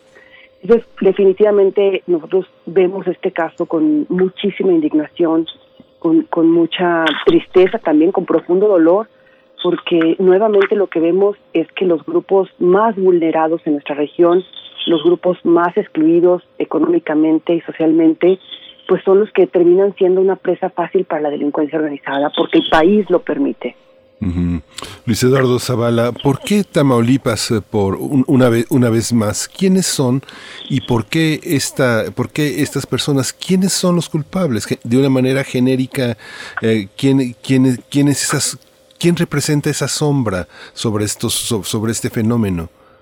Gracias. Quisiera, eh, antes que nada, comenzar desde lo que la red de casas y centro de derechos humanos de migrantes de la zona norte, que está conformada por más de 30 centros de atención en los seis estados fronterizos de México, más Sinaloa, atendemos en la asistencia y protección de sus derechos a quienes salen huyendo de sus países de origen y transitan por el territorio nacional con destino a Estados Unidos, a las víctimas del retorno forzado, solicitantes de refugio, a personas desplazadas, internas por la violencia y a quienes se mantienen en México apostando o guardando el protocolo de asilo en países en el país del norte. Y desde esa perspectiva, las historias que todos los días escuchamos en las casas, lo que nos dicen las personas migrantes, lo que sufren, lo que viven, eh, no acaba jamás de, de, cerrar una herida que está ahí constante, pues eh, en sus ansias y deseos de una vida mejor que no tuvieron sus países porque los estados no han podido proteger su derecho a la libertad, a la vida y a la seguridad. Las víctimas son precisamente en un contexto en el que el Estado tiene enormes retos ante lo que se llama o se conoce como una gobernanza migratoria nacional y regional, sobre todo en el contexto de más de 55 mil, eh, 55 y 60 mil personas que están esperando en Estados Unidos y que llegan y que están a merced del crimen organizado con una Guardia Nacional que no acaba de, de operar con inteligencia y que también no termina por afianzar al menos la seguridad de las personas en tránsito, una Guardia Nacional que, que parecería que, la inteligencia eh, está por debajo de, la, de los protocolos o, a veces la, la, forma de actividad del crimen organizado y eso nos preocupa sobremanera, además de un contexto del Instituto Nacional de Migración cuyos medios hoy resaltan precisamente que la camioneta donde estaban donde fueron encontrados cuerpos cocinados pertenecía al Instituto Nacional de Migración. Esto también nos hace suponer que hay muchas cosas que debería estar haciendo el Instituto Nacional de Migración, colaborando con la Fiscalía, viendo los, los elementos que son parte de este, de este crimen atroz y que de alguna manera tenemos que denunciar y que ustedes como ombudsman, sociales nos permiten estos espacios para decir alto a la impunidad, alto a la situación tan dolorosa de tantas víctimas, hagan algo ya las autoridades y si no pueden, como decía aquel célebre activista, renuncien, pero nos duele, nos, nos hace ver que nuestro trabajo como casas se ve minado cada vez que hay una muerte, cada vez que hay una desaparición, cada vez que hay un asesinato, cada vez que hay una masacre. Creo que tenemos ante nuestros ojos otra triste y lamentable experiencia de impunidad, otra experiencia que nos duele, que nos hace pues mirar hacia la autoridad y preguntar qué sigue, qué se está haciendo, qué van a hacer, cómo van a llevar a cabo las investigaciones, de qué forma van a, van a sellar o de alguna manera dar con el luto en los deudos, cómo van a hacer llegar sus, sus restos, de qué forma la fiscalía va a operar con toda la parte científica de forense para poder dar con el hallazgo a través de pruebas de ADN, ya lo, ya lo han empezado a hacer, pero se requiere y exige una coordinación entre las autoridades locales y federales. Ana Lorena Delgadillo, precisamente bajo estas preguntas que nos plantea y que todos tenemos y compartimos, que nos plantea Luis Eduardo Zavala, eh, yo te pregunto, pues, ¿qué nos dejó, por ejemplo, San Fernando, un hecho tan eh, lamentable que, que, que, marcó, pues, la vida eh, esa dimensión violenta de la vida pública en este país y en la región. ¿Qué nos dejó San Fernando en términos de los acuerdos de colaboración entre países, acuerdos regionales? ¿Cómo se ha acompañado a las familias y qué se tendría que estar activando cuando nos enfrentamos todavía, lamentablemente, con noticias como esta? Pues mira, uno hubiera querido ver primero que a raíz de aquellos informes que sacó primero la Comisión Nacional de los Derechos Humanos eh, recogiendo el trabajo de todas las casas de migrante y albergues en el año 2009 y en el año 2010, donde se documentaron más de 20 mil secuestros de migrantes en dos diferentes periodos de seis meses. Después vino la masacre del 72. Uno hubiera creído que después de esta documentación tan profunda, donde se habla de la cantidad de migrantes que han sido secuestrados en el tránsito, donde se habla de, de que hay policías, de que hay eh, elementos del Estado que están coludidos con los grupos criminales para entregar a los migrantes, donde nos habla de rutas de muerte, uno hubiera esperado ahí, Berenice, que, que con el primer informe y la primera masacre, pues realmente hubieran empezado a ver políticas de investigación y políticas de prevención. Definitivamente la mejor manera de prevenir es sancionando los hechos. Pero no pasó así. Tan es así que tuvimos las consecuentes masacres eh, y a la fecha el padre te lo podrá decir porque pues él estando en la zona y en contacto directo con migrantes que transitan, lo tiene mucho más cercano, pero no existen medidas de prevención. Eh, eh, lo que es increíble es que sabemos que hay elementos del Estado destacamentados, que está la Guardia Nacional, que está el Instituto Nacional de Migración, policías locales, policías municipales, y que a pesar de esto eh, siguen sucediendo estos hechos como si las rutas estuvieran sin vigilancia, ¿no? Entonces, esto de lo que nos habla, primero, es que no hemos aprendido como país. Eh, no hemos aprendido y, y, no hemos implementado ninguna política para, para justamente cuidar a las personas más vulnerables de la región. Y en términos internacionales, pues nos ha costado muchísimo esta colaboración regional. Nosotros desde la Fundación, junto con comités de familiares de migrantes desaparecidos de Centroamérica, impulsamos en el año 2013 una comisión forense. Es un convenio firmado con la Fiscalía General de la República, entonces PGR, para que se puedan eh, identificar los restos de tres masacres. Son más de 200 restos que estaban pendientes de identificar. Hemos estado trabajando, pero una de las cosas que más trabajo nos cuesta es justamente una colaboración eficiente entre la Fiscalía, por ejemplo, federal, la Fiscalía de Tamaulipas, en ocasiones la Fiscalía de Nuevo León y las Fiscalías de Centroamérica. Hay mucha información que está en manos de estas fiscalías y de otras áreas de la Fiscalía General de la República, que no es la unidad de migrantes, que podría ayudar a identificar los restos que están todavía pendientes de identificar y no se han identificado. Y el trabajo de coordinación con Centroamérica, pues hay que empujarlo, no es una cosa que funcione de manera natural. Uno pensaría que los mecanismos se activan inmediatamente y no, son tremendamente burocráticos. Lo que nosotros hemos visto con las masacres es que simplemente enviar una comunicación a Guatemala puede tardar meses y meses para que sea contestada. Entonces, podemos contar a lo mejor con convenios de tipo comercial o de otra cosa que funcionan muy ágilmente, pero no los de justicia. Y en términos de justicia, justamente, eh, también nosotros junto con albergues y con los, las los de migrantes, empujamos el mecanismo de apoyo exterior, que es muy sencillo. De lo que se trata es que México abra consulados y embajadas que están en otros países para que ahí se acerquen directamente a las víctimas a aportar, por ejemplo, ADN, aportar evidencia, a dar su testimonio. Y no hemos visto, por ejemplo, en esta masacre que a pesar de que México cuenta con este mecanismo, se haya activado. Entonces, eh, creo que es muy grave que, que no existe una colaboración ni con Estados Unidos ni con Centroamérica para estos casos que son tan dolorosos.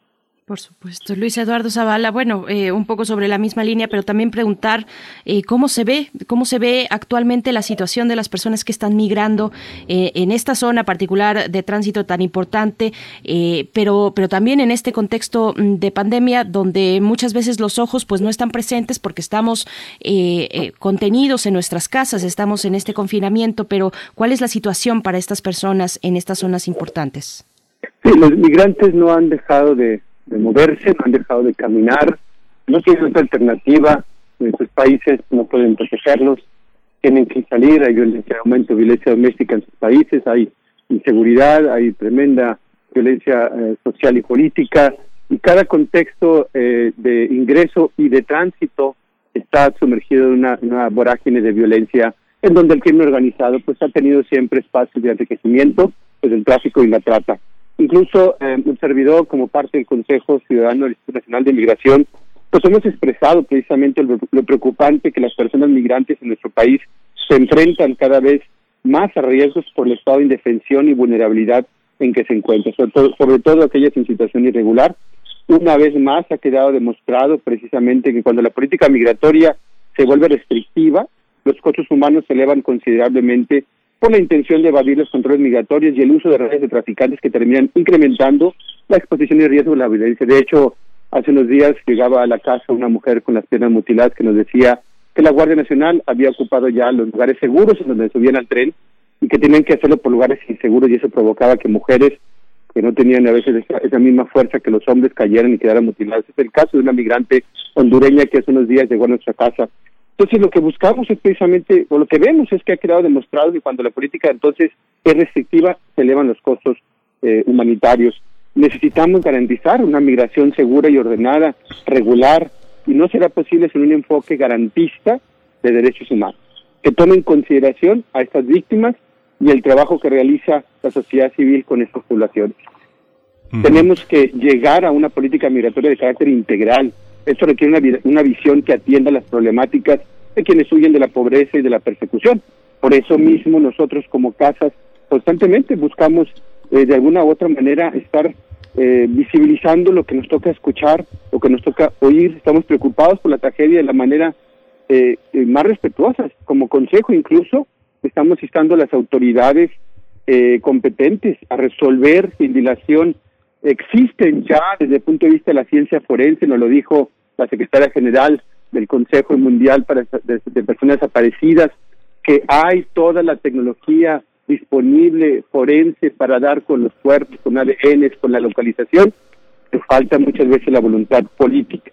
Entonces, como consejo también necesitamos a resolver este caso, garantizando la plena identificación de los restos encontrados, el acceso precisamente a la información para familiares de las víctimas, sus representantes legales, el acceso a la justicia. En el supuesto que confirmase que ya todas las víctimas sean personas migrantes, urgimos al Poder Ejecutivo, Legislativo y Judicial a generar acciones para modificar esos marcos normativos, acciones institucionales que sigan propiciando condiciones de vulnerabilidad para las personas migrantes en situación regular en México. Entrenamos una vez más al gobierno esta solicitud de llevar a cabo las acciones necesarias. Por eso es imperante una política migratoria de carácter integral.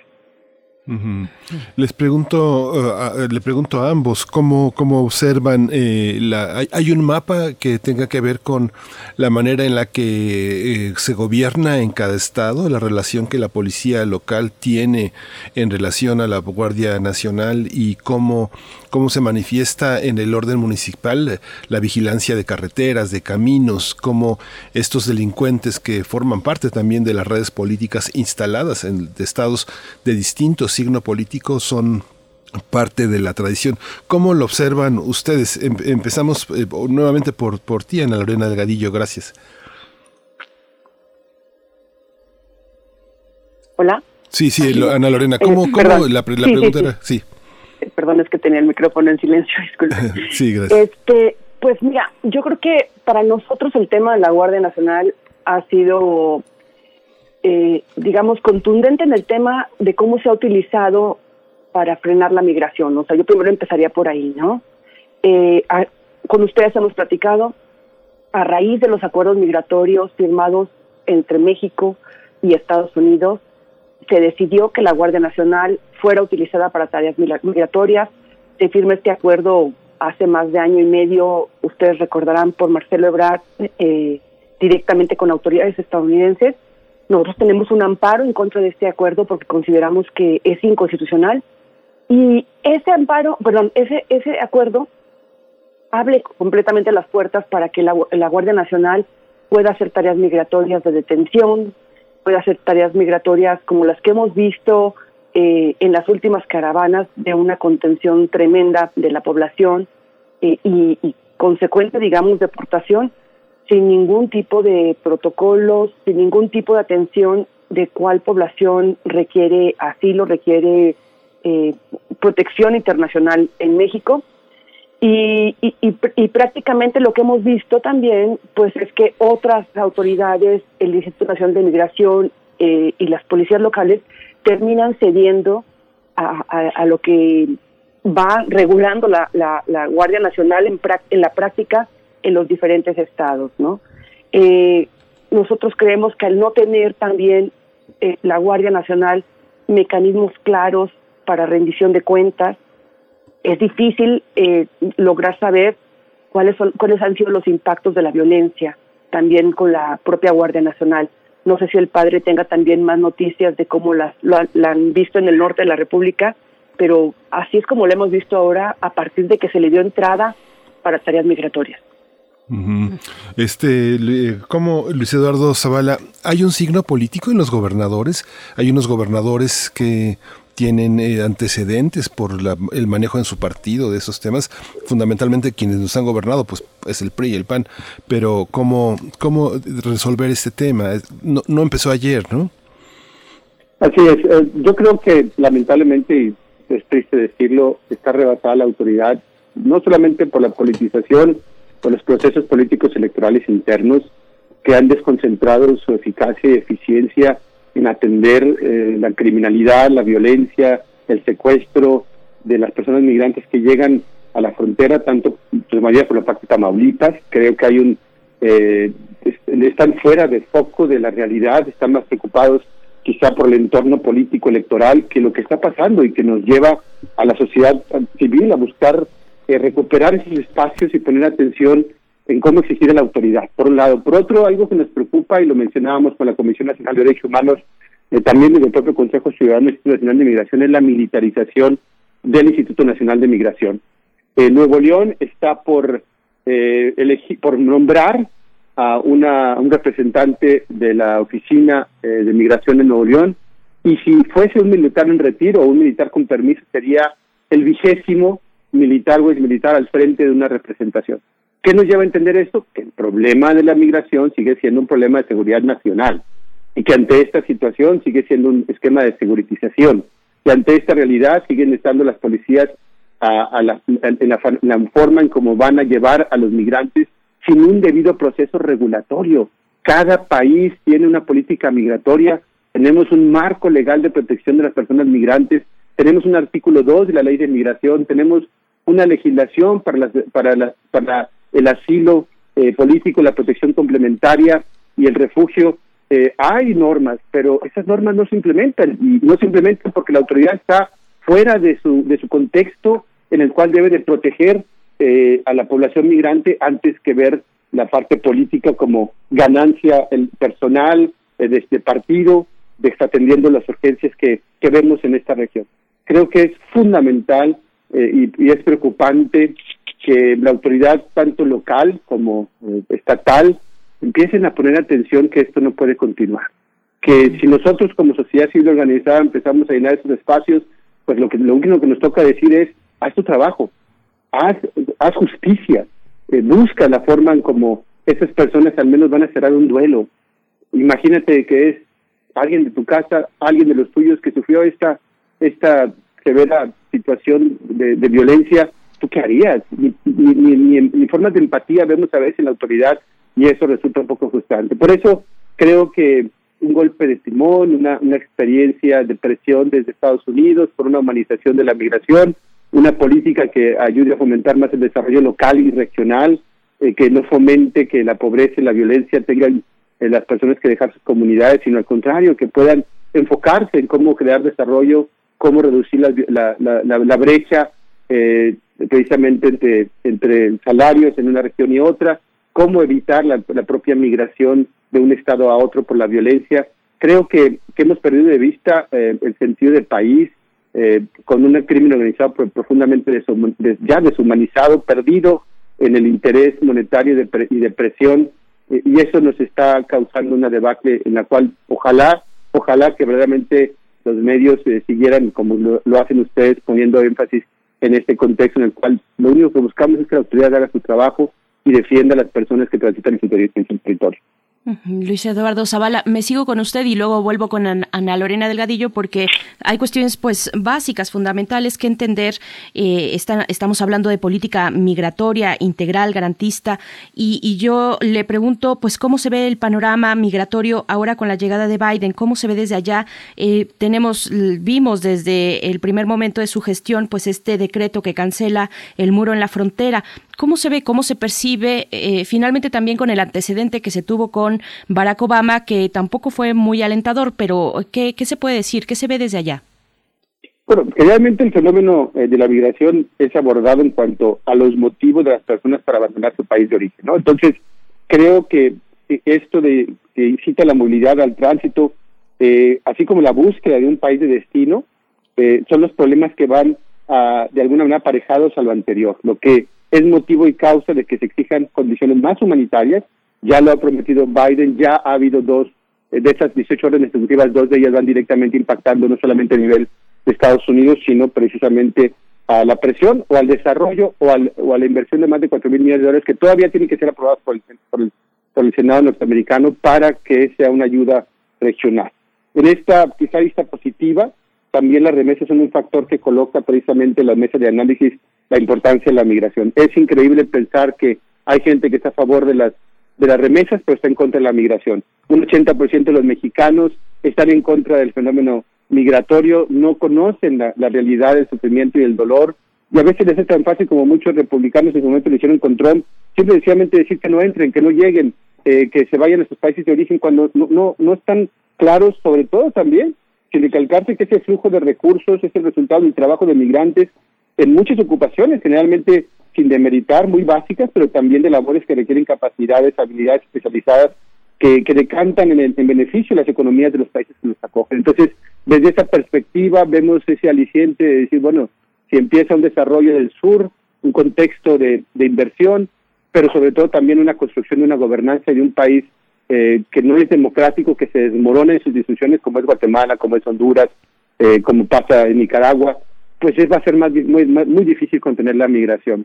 Podemos ver hacia el sur, hacia las propuestas de desarrollo, pero no van a ser a corto plazo, ni van a ser a mediano, va a ser a largo plazo. Los migrantes nos dicen en las casas, estamos esperando pasar porque ya cambió el presidente y tenemos que desengañarnos y decirles, habrá cambiado el presidente, pero el crimen organizado es el mismo y estará, estará, estará, seguirá buscando cómo enriquecerse y seguirá, pues creo que entrelazando sus redes de impunidad con gobiernos locales, con policías ineficientes, a veces sin, un contexto de inteligencia y, una Guardia Nacional que no acaba de, creo que, de organizarse eh, de manera regional para poder, eh, de alguna manera, defender a esta población. Ana Lorena mm, Delgadillo, bueno, hablamos de este macabro hallazgo de 19 personas calcinadas en los límites de Tamaulipas y Nuevo León. Eh, hay cuatro personas ya identificadas de estas 19 y te pregunto cómo se da esta cuestión. ¿Se tiene ya contacto con las familias? Eh, entiendo que hay de por medio un proceso pues pericial eh, importante también esta cuestión de la información del ADN para identificar a las víctimas y luego el contacto con las familias, en, fin, toda esta gestión, ¿cómo se da? ¿Qué, ¿Cuál es la magnitud para atender un, un hecho lamentable como este? Mira, pues eso es lo que nosotros sabemos por los medios de comunicación.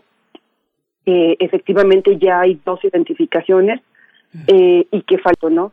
Nosotros sabemos a eh, como por ejemplo este ejercicio que te contaba de la Comisión FORE que está trabajando con restos localizados en, San Fernando y en, en Cadereyta. Eh, la identificación con restos que están quemados es mucho más complicada, ¿no? Yo ignoro cómo, cuál es el estado que tienen los restos, ¿no? Y, y si hayan podido encontrar eh, fragmentos que, que, permitieran una identificación más rápida, así lo supongo, porque ya por lo menos hubo dos. Pero nosotros, digamos, junto con, con algunas casas del migrante como Casa Monarca, Casa San Nicolás, eh, el Instituto Nacional, eh, eh, perdón, el Instituto de las Mujeres para las Mujeres en la Migración, la, mm, las, las hermanas escalabrinianas, comités de Centroamérica y la dimensión de pastoral de la movilidad humana, promovimos el lunes pasado una denuncia de los hechos ocurridos, tanto ante la Fiscalía General de la República como la, ante la Fiscalía de Tamaulipas, porque consideramos que, que es importante, eh, digamos, por una parte, vigilar, ver que los procesos de identificación y los procesos de justicia se lleven a cabo de una manera adecuada con las familias, porque en casos pasados lo que hemos visto es que las familias no reciben toda la información y a veces reciben los restos incluso sin información de los procesos de, identificación. Entonces, en menos de 24 horas, la unidad de migrantes respondió al escrito que fue dirigido al doctor Gers Manero, a la maestra Sarirene eh, Herrería, que es titular de la Fiscalía Especializada en Materia de Derechos Humanos, nos contesta el titular de la Unidad de Investigación de Delitos para las Personas Migrantes de la Fiscalía General de la República, que ellos no van a investigar. Es decir, que ellos, a pesar de estar teniendo conocimiento de las otras masacres que ocurrieron en la zona, dicen que no tienen competencia, que no ven la competencia federal y que le corresponderá a Tamaulipas hacer las investigaciones. A nosotros nos preocupa mucho eso porque evidentemente aquí se puede ver que hay un fenómeno de delincuencia organizada transnacional que requiere una coordinación a nivel federal, pero que también justamente para esto, para que pueda haber un mayor acercamiento para las familias, debiera estar eh, de por medio de la Fiscalía General de la República. Ahí existe el mecanismo de apoyo exterior que yo les contaba, eh, es el que facilita que se abran embajadas y consulados de México en Guatemala, por ejemplo, para que ahí acudan directamente las familias. Eso, hasta donde nosotros sabemos, no ha sucedido, ¿no? Además de que tenemos la deuda todavía de que la Secretaría de Relaciones Exteriores emita unos lineamientos para que funcione. Sin embargo, este mecanismo ya es obligatorio por la ley de desaparición forzada. Nosotros tuvimos oportunidad eh, a través del personal de la Fundación para la Justicia que trabaja en Guatemala de haber ido ya a, las comunidades, concretamente lo que que en primer lugar el acceso es tremendamente complicado. Eh, hay algunas que no, no, lograron tener un buen acceso y cuando eh, el personal de la fundación pudo tener contacto con las familias, pues evidentemente se corroboró que son familias que viven en, en extrema pobreza. Entonces, si el Estado mexicano no pone el mejor de los esfuerzos para que estas familias puedan estar acompañadas desde la federación, vemos muy complicado. Y por eso nos preocupó un poco la respuesta que dio la secretaria de Gobernación en la conferencia mañanera, primero diciendo que esto no es un San Fernando, ¿no? Pues yo lo que le diría es qué conoce los, del caso y de los otros. ¿Y qué elementos tiene para descartar que esto no sea un San Fernando, siendo que no se han desestructurado eh, las estructuralizado de la región? Segundo es, pues también nos coordinación concreta que está teniendo con Tamaulipas y con Centroamérica, porque nosotros ya en el escrito de denuncia diciendo que no son competentes. Y preocupa en qué está poniendo la atención el fiscal general. Lo hemos dicho constantemente aquí, en otros espacios que colaboramos desde eh, Fiscalía que Sirva, el colectivo contra la impunidemia, que lo que no vemos es que el fiscal general esté poniendo la atención en los casos que más le duelen a la sociedad y esta es una muestra. En menos de 24 horas, sin ni siquiera por lo menos pedir información a Tamaulipas, descartó la competencia federal. Bueno, nos acercamos al fin, pues, de esta conversación, Ana Lorena, pero vuelvo sobre, sobre ti, sobre esto que señalas. ¿No será necesario crear una estructura, con todo y que están quitando todas las estructuras que el presidente considera como adyacentes, como repetitivas? ¿No será necesario crear algún otro mirador para que tenga competencia? Porque pareciera que todo opera sobre una enorme laguna legal, ¿no? Parte de la delincuencia organizada con sus células opera en estados donde hay cierta permisividad, donde las carreteras están a cargo de ciertas eh, organizaciones, donde no parece que esté a fondo entrando la Guardia Nacional porque compete y porque compite con otras fuerzas policiales locales. ¿Cómo entender esa parte y cómo entender la parte de resarcir, de hacer justicia desde el orden donde empieza todo, que empieza en las sociedades eh, desde donde emigran estas personas que buscan un destino mejor? ¿Cómo hacer competente esa, esa forma de justicia? ¿Cómo hacerla armónica? Pues mira, nosotros consideramos que existe el marco legal y que es muy claro para la competencia de la Fiscalía General de la República. Este, concretamente, la ley orgánica eh, abre la competencia para ese tipo de casos eh, con, con, crímenes, con delitos que, que tienen que ver con graves violaciones a derechos humanos por el impacto que tienen, porque evidentemente también como yo te decía hace rato, hay una delincuencia organizada transnacional que está detrás de todo esto. Eh, la propia ley orgánica también señala que si pudiera haber eh, incompetencia, digamos, por parte de, las, de, los estados para llevar a cabo estas investigaciones, es conveniente que lo asuma también la Fiscalía General. Eh, incompetencia, digo, de falta de resultados, ¿no?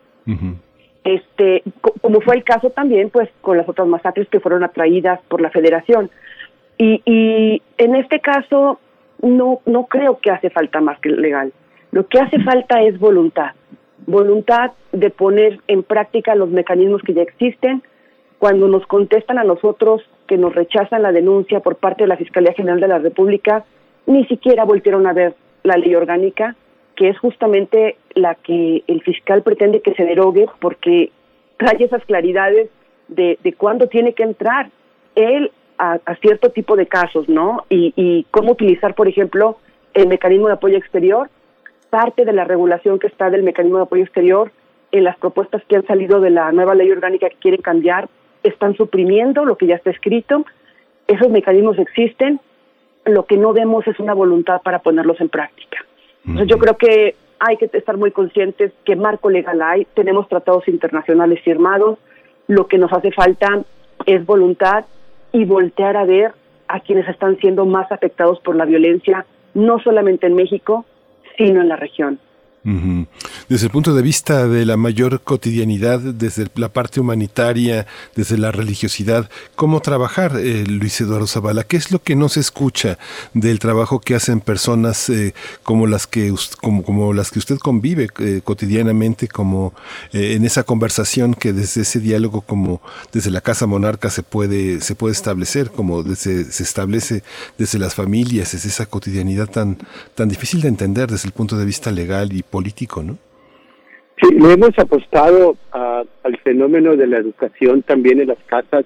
Eh, desafortunadamente, a través de las historias que escuchamos todos los días de dolor, de sufrimiento, de muerte, de secuestro, y que lleva a nuestros equipos a ir generando acciones que permitan eh, tomar conciencia de la sociedad que es un problema que nos atañe a todos, que la autoridad tiene responsabilidad primaria en un contexto de legalidad, en un contexto democrático, donde las instituciones son fundamentales para que se cumplan estos ordenamientos internos y que definitivamente las obligaciones que México tiene eh, en materia de derechos humanos que ha firmado, que ha ratificado y, que existe en el papel, pero no vemos que esto se traslade directamente al impacto en favor de las personas migrantes. Decían migrantes unos días, ¿qué hacen ustedes que vemos que se esfuerzan, pero no cambian las cosas. Y eso es algo que nos, nos llena de frustración y tenemos que estar constantemente animando a nuestros equipos a, no perder de vista lo que pretendemos hacer, dar una respuesta local a un fenómeno global, una respuesta humana a una situación profundamente inhumana. Por eso estos espacios, estas 120 casas católicas, más otras 100 cristianas, más de 200 casas que están distribuidas por todo el territorio nacional, que, que no solamente con una buena voluntad de ayudar, sino que va más, hacia allá. Buscamos también profesionalizar a nuestros equipos. Y tenemos otro escollo que eh, eh, faltar porque tenemos una ley ahora que con la eh, reforma fiscal todavía pone mucho más candados a la a las casas que somos donatarias para recibir donativos y eso porque nos, eh, de alguna u otra manera están pensando que incluso sociedad civil puede estar, por las malas experiencias de, de, lavado de dinero, pues llevarnos a recibir también la operación de las casas. Por poner también un ejemplo muy concreto, nosotros ayudamos a las personas migrantes a regularizarse cuando en un contexto se eh, relaciona con una pareja sentimental o sexual y tienen un, un niño y que por vínculo familiar la ley establece poder eh, integrarlo, poder tener un debido proceso, Ahora resulta que el SAT, a mi donataria, no me puede dar a mí un recibo por ese pago que hago, a migración y no me, no me vale, por ejemplo, la, el pago en el banco y pues tengo que pagar el 30% eh, y no es deducible mi apoyo a las personas migrantes. Entonces, aún así el propio SAT no está ayudando a las casas a llevar a cabo esta labor y eso hace más difícil que podemos justificar entre nuestras donatarias cuando yo tengo que pagar un 30% de una factura que no me puede dar el SAT precisamente porque estoy pagando una multa de migración. Estos contextos también de orden administrativo hacen difícil nuestra, nuestra tarea. Entendemos que el gobierno tenga una, un discurso anticorrupción, entendemos que quiera limpiar, entendemos su buena voluntad. Lo que no, lo que no entendemos es que justos paguen por pecadores. Lo que no entendemos es que a veces eh, estos, estos eh, eh, estos casas, estos espacios que buscamos para ayudar a los migrantes, en vez de, de, ayudar, a veces eh, resultan ser un estorbo eh, para, la, para, para el gobierno, tanto local como eh, regional o nacional. Entonces creo que falta esa sinergia, esa construcción de la gobernanza local, migratoria, que lleve precisamente a la protección de las personas migrantes, refugiadas, retornadas y desplazadas que atendemos las casas de migrantes. Pues es un fenómeno de muchas, de tantas eh, facetas como queramos y podamos buscar y podamos afinar el ojo para observar. Luis Eduardo Zavala, en un minuto que nos queda nada más preguntar sobre el proceso de atención médica, precisamente en este eh, eh, fenómeno complejo de la migración, la atención médica en estos momentos y también lo que se espera de la vacunación. Si nos puede dar un breve comentario, por favor. Bueno, que se ha hecho en todos los espacios en donde la propia Naciones Unidas ha solicitado, que no haya discriminación, que no exista eh, bajo ninguna eh, circunstancia eh, que, niegue, a las personas migrantes el acceso a las vacunas, que en un contexto de higiene también podamos sentir la protección en las casas, como lo hemos tratado de hacer, y hubo incluso una, un donativo de la de Caritas, de la CEPS mexicana, a, las casas con la intención de, de comprar productos de higiene y con ese punto de higiene salvaguardar la salud de nuestras de nuestras eh, de nuestros equipos como también la de los migrantes que llegan a las casas. Creo que es fundamental que también se atienda el fenómeno migratorio desde el acceso y el derecho a la salud, que no solamente significa eh, crear espacios, sino también el derecho a altos estándares de salud. Así es el nombre de la Rectoría de Naciones Unidas y esos estándares tienen que ser para toda la población, incluyendo las personas migrantes, eh, retornadas, refugiadas y desplazadas. Muchísimas gracias por este espacio. Ojalá que la sociedad eh, sea más consciente de verse a sí misma reflejada en el contexto migratorio, porque un día no sabemos si nosotros tendremos que migrar en un contexto en el cual buscamos mejores condiciones de vida. Ojalá que podamos reducir ese 80% de personas que están en contra de la migración cada vez menos para poder dejar a un lado cualquier racismo, cualquier xenofobia y verdaderamente comportarnos más humanamente todos. Muchas gracias. Gracias, gracias Luis Eduardo Zavala, director de Casa Monarca Ayuda Humanitaria al Migrante en Monterrey. También Ana Lorena Delgadillo, directora de la Fundación para la Justicia y el Estado Democrático de Derecho, como siempre. Ana Lorena, muchas gracias por este tiempo. Muchísimas gracias a ustedes por el espacio y seguimos en comunicación. Gracias. Bien, vamos a escuchar, vamos a hacer una pausa, a escuchar eh, recomendaciones de literatura con nuestra colega y colaboradora también, Verónica Ortiz. Vamos a ver de qué se trata. Muy buenos días. Hoy les traigo a Upton Sinclair, novelista, ensayista y dramaturgo estadounidense, merecedor al premio Pulitzer en 1943 por su novela Los dientes del dragón. Con más de 150 obras publicadas, prolífico autor sin duda, la mayoría ficción, su pluma crítica expuso distintas realidades de la lucha de clases y la miseria e impotencia de, por ejemplo, los mineros de carbón de la zona occidental de los Estados Unidos en su libro El Rey Carbón, publicado en 1917, que hoy les recomiendo. Mientras leía pensé en pasta de conchos, en nuestra industria minera hoy en su mayoría en manos extranjeras.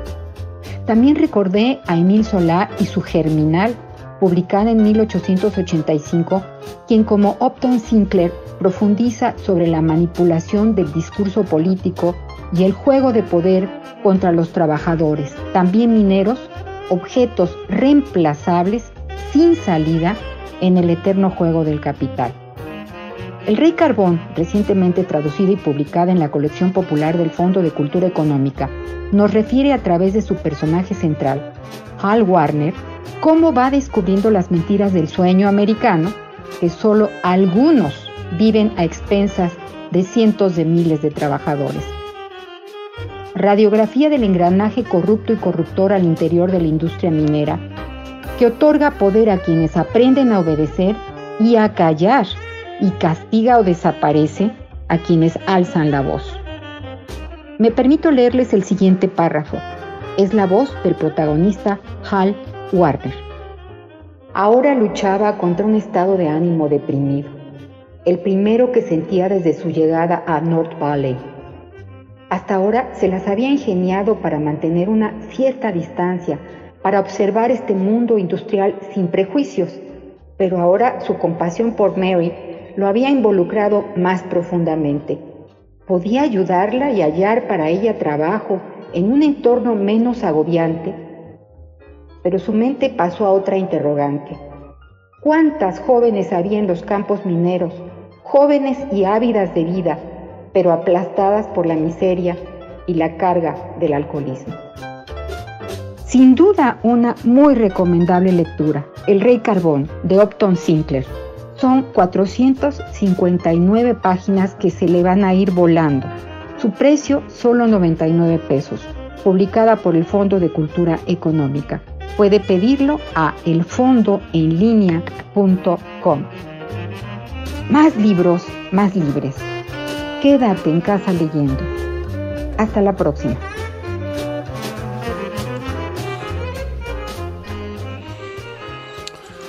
Regresamos, regresamos justamente para despedirnos de esta, de esta segunda hora de primer movimiento. Eh, este relato que Verónica Ortiz nos ha dado de Upton Sinclair y el Rey del Carbón es verdaderamente extraordinario. Este, y justamente esta traducción que ahora ha publicado el Fondo de Cultura Económica inicia con un gran recorrido de los eh, jóvenes mineros, de las personas que tienen una ilusión y sus estadías en las distintas estaciones de un ferrocarril donde todos se miran con desconfianza, con miedo, no todo todo mundo tiene un origen que este que, que, mira con nostalgia y, y, que sabe que en muchos regresos, en muchos momentos no habrá no habrá regreso, Berenice.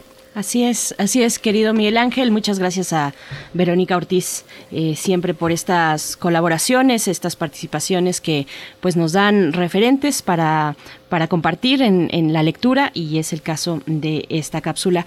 Pues bueno, nos vamos ya a despedir, como decías, de la radio Nicolaita. Qué rápido se nos está yendo esta mañana, esta mañana de descanso. Qué rico el descanso. Ojalá ustedes estén disfrutando con su taza de café y escuchando la radio universitaria. Nos vamos a despedir de esta hora con una, una canción que ahora les diré, pero es que hace un año hace un año precisamente disfrutábamos en cabina eh, de la presencia de Elías Ochoa.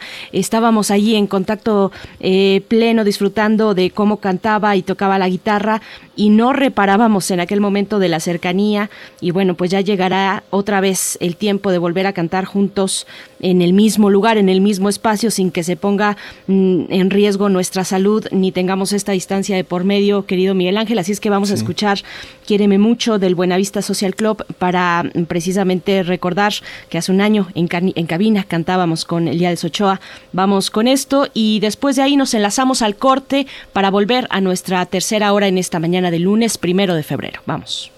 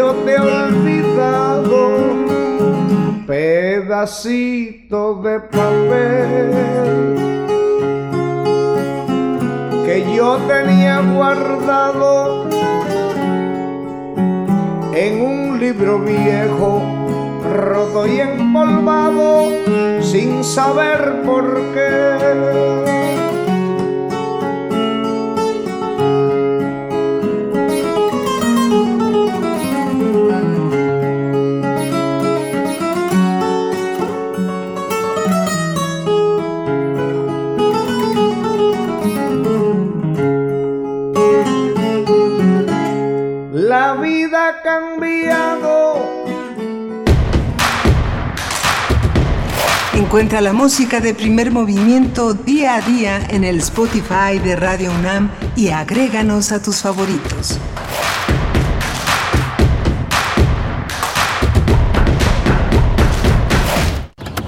Mejor vámonos por respeto, tomamos fraternidad, luego tolerancia y cuando lleguemos a participación, giramos y ya por ahí nos vamos. La tarea de darle dirección a nuestras vidas es de todas y todos. Así hacemos comunidad. En cuanto me mudé, actualicé mi domicilio ante el INE. Quiero ser parte de mi comunidad cuando decidamos nuestro destino. Si te cambiaste de casa, ve al módulo y actualiza tu credencial. Tienes hasta el 10 de febrero de 2021. Contamos todas, contamos todos. INE.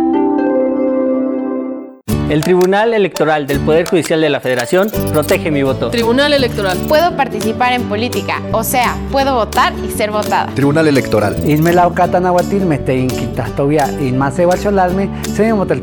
Tribunal Electoral. Protege los derechos políticos de las mujeres y evita la violencia política. Tribunal Electoral. Protege los derechos políticos LGTBIQ. Tribunal Electoral. Tribunal Electoral del Poder Judicial de la Federación. En los momentos difíciles de esta pandemia hemos aprendido a priorizar lo importante, el bienestar de nuestros seres queridos. Por eso en Morena donaremos la mitad de nuestro presupuesto para la compra de vacunas contra el COVID-19. Mientras otros partidos gastan ese dinero en propaganda llena de mentiras, para nosotros por encima de todo está primero la salud de los y las mexicanas. Porque el dinero, como el poder, solo sirven si se ponen al servicio del pueblo. Morena, la esperanza de México. En esta época tan difícil que estamos viviendo, la música es un bálsamo para el espíritu. Soy Ana Lara y los invito a que escuchen la música que hacemos los compositores aún en el encierro en Hacia una nueva música todos los miércoles a las 18 horas, por supuesto, en Radio Una. Experiencia sonora.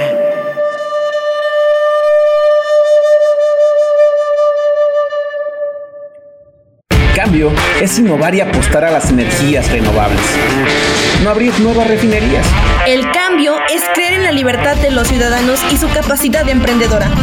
No son políticas populistas de dádivas permanentes. El cambio es saber a dónde vamos y no estar improvisando y teniendo ocurrencias. El cambio es futuro, no ir al pasado. Un futuro hecho por gente de Acción por México. Únete al PAN. PAN, Acción por México.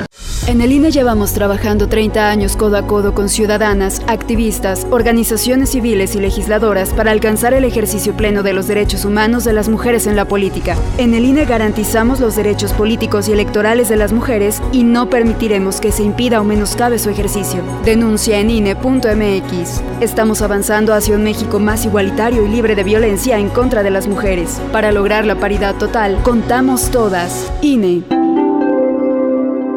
Ya inició el proceso electoral 2020-2021. Y en el Tribunal Electoral de la Ciudad de México protegemos tus derechos político-electorales respetando todas las medidas de seguridad sanitaria. Con el fin de brindarte la atención que mereces de forma segura, habilitamos la modalidad a distancia. Llama al 55 53 40 4600. En caso de que nos visites, te invitaremos a seguir los protocolos de salud. Tribunal Electoral de la Ciudad de México, garantizando justicia en tu elección. Síguenos en redes sociales. Encuéntranos en Facebook como Primer Movimiento y en Twitter como arroba PMovimiento. Hagamos comunidad.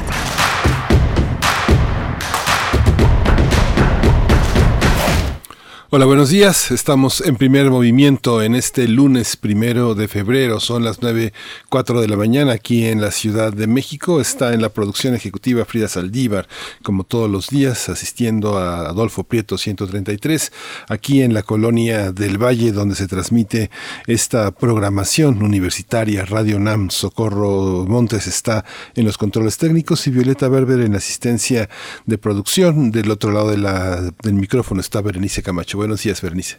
Buenos días, buenos días Miguel Ángel Quemain y una vez más buenos días a quienes nos escuchan, a quienes se suman en este momento a la transmisión de esta emisora universitaria. Gracias por permitirnos acompañarles en este día de descanso para muchos, en este día de puente. Pues bueno, nos dice por aquí en redes sociales Selene Velázquez, un saludo para ti Selene, nos dice dos y media tazas arriba y arriba de la bici antes de prepararme para la presentación virtual de avance de tesis. Que te vaya muy bien Selene en esta presentación de tus avances de la tesis, pues bueno, dos y media taza, tazas de café y ya estás este, pues en este, en este momento que te deseamos lo mejor.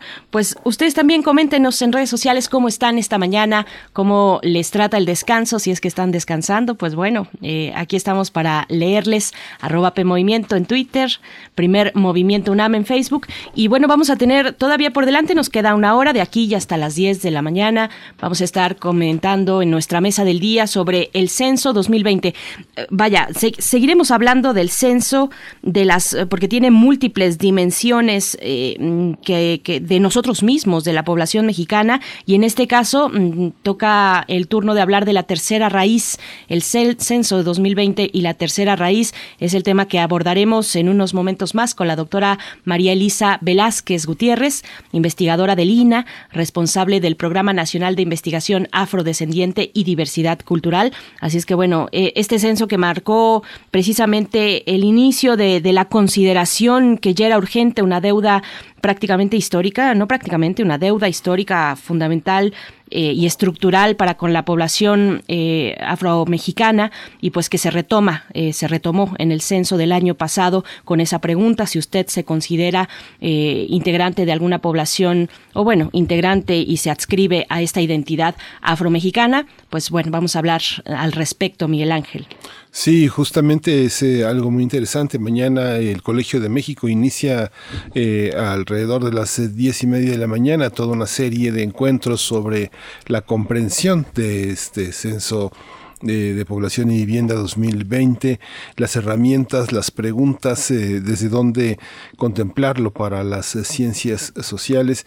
Va a ser un encuentro interesante, eh, empieza toda una, toda una visión sobre un, un censo que cruza datos que la pandemia también ha variado, ha, diversificado en cuanto a la pobreza, en cuanto a hábitos. Eh, muchas de las cosas que se van a presentar en este contexto pues son, son nuevas. Justamente eh, hay un cuestionamiento muy fuerte de, muchos expertos sobre el programa antipobreza de la Cuarta Transformación que critican que el plan se haya construido con datos previos a la pandemia que también tiene que ver con el legislativo, con los senadores, con los diputados no solamente con el gobierno, sino con esta alerta que desde distintas, distintos territorios se tiene que reconfigurar.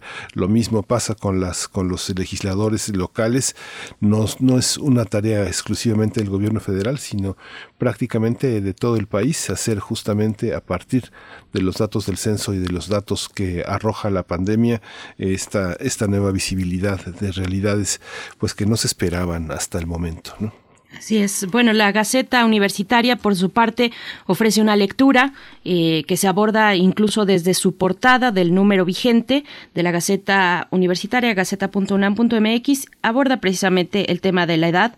La edad mediana en México creció siete años en dos décadas.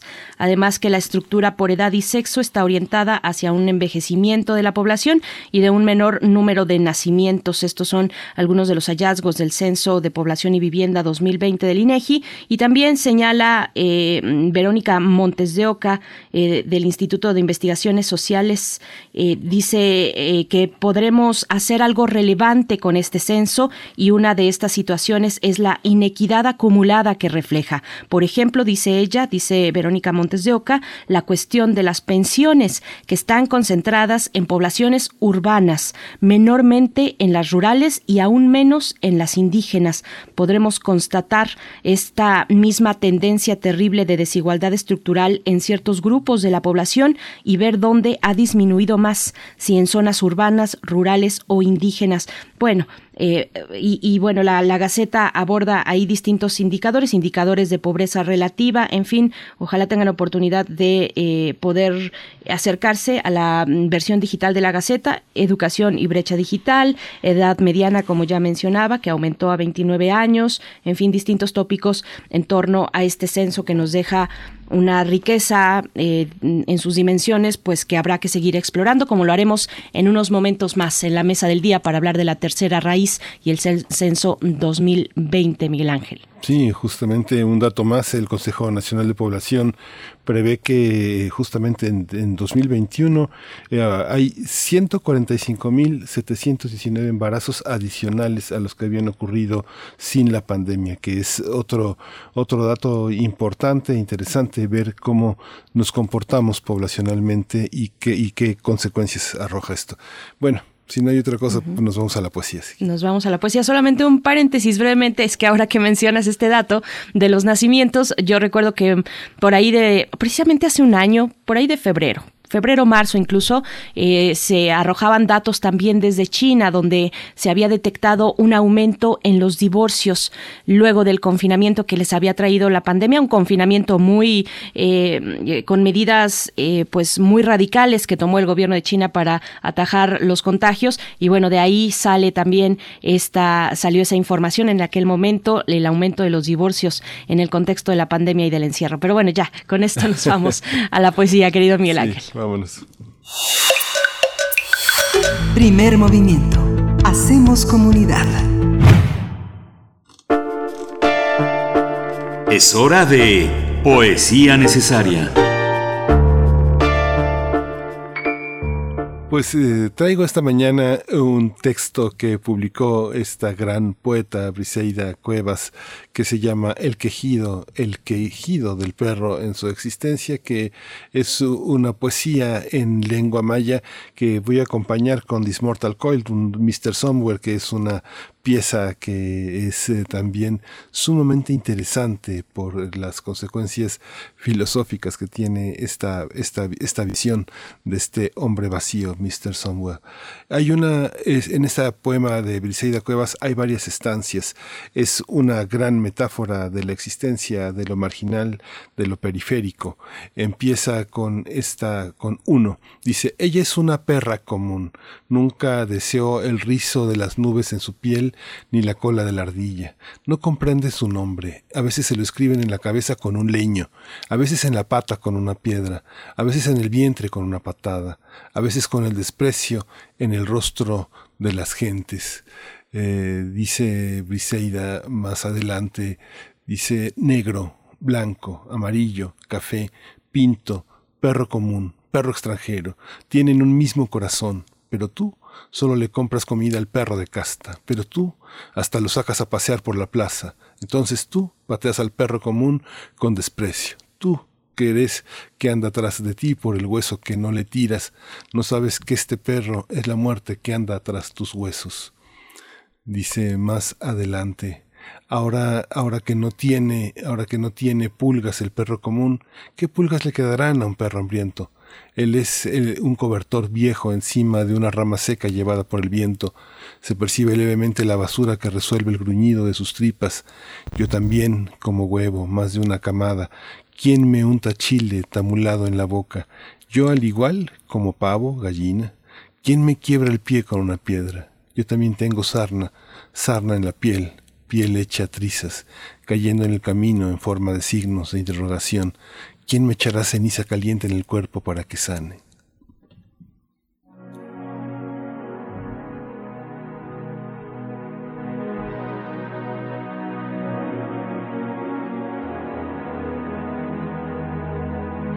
Take comes up sicker than a cat. Something's wrong, that is that. Mr. Somewhere, missing somewhere, never did figure just how much. A boat from the river takes you out. Cross the other side of town to get out, to get out. You take the tide, time.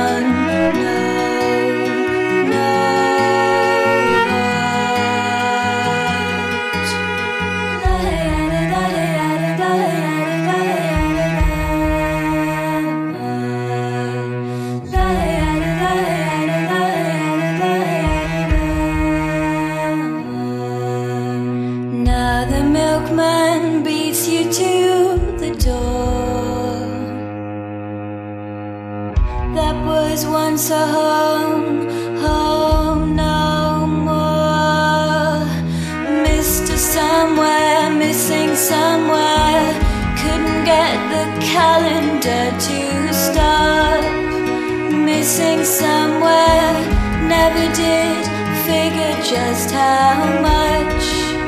Missing somewhere, never will admit just how much.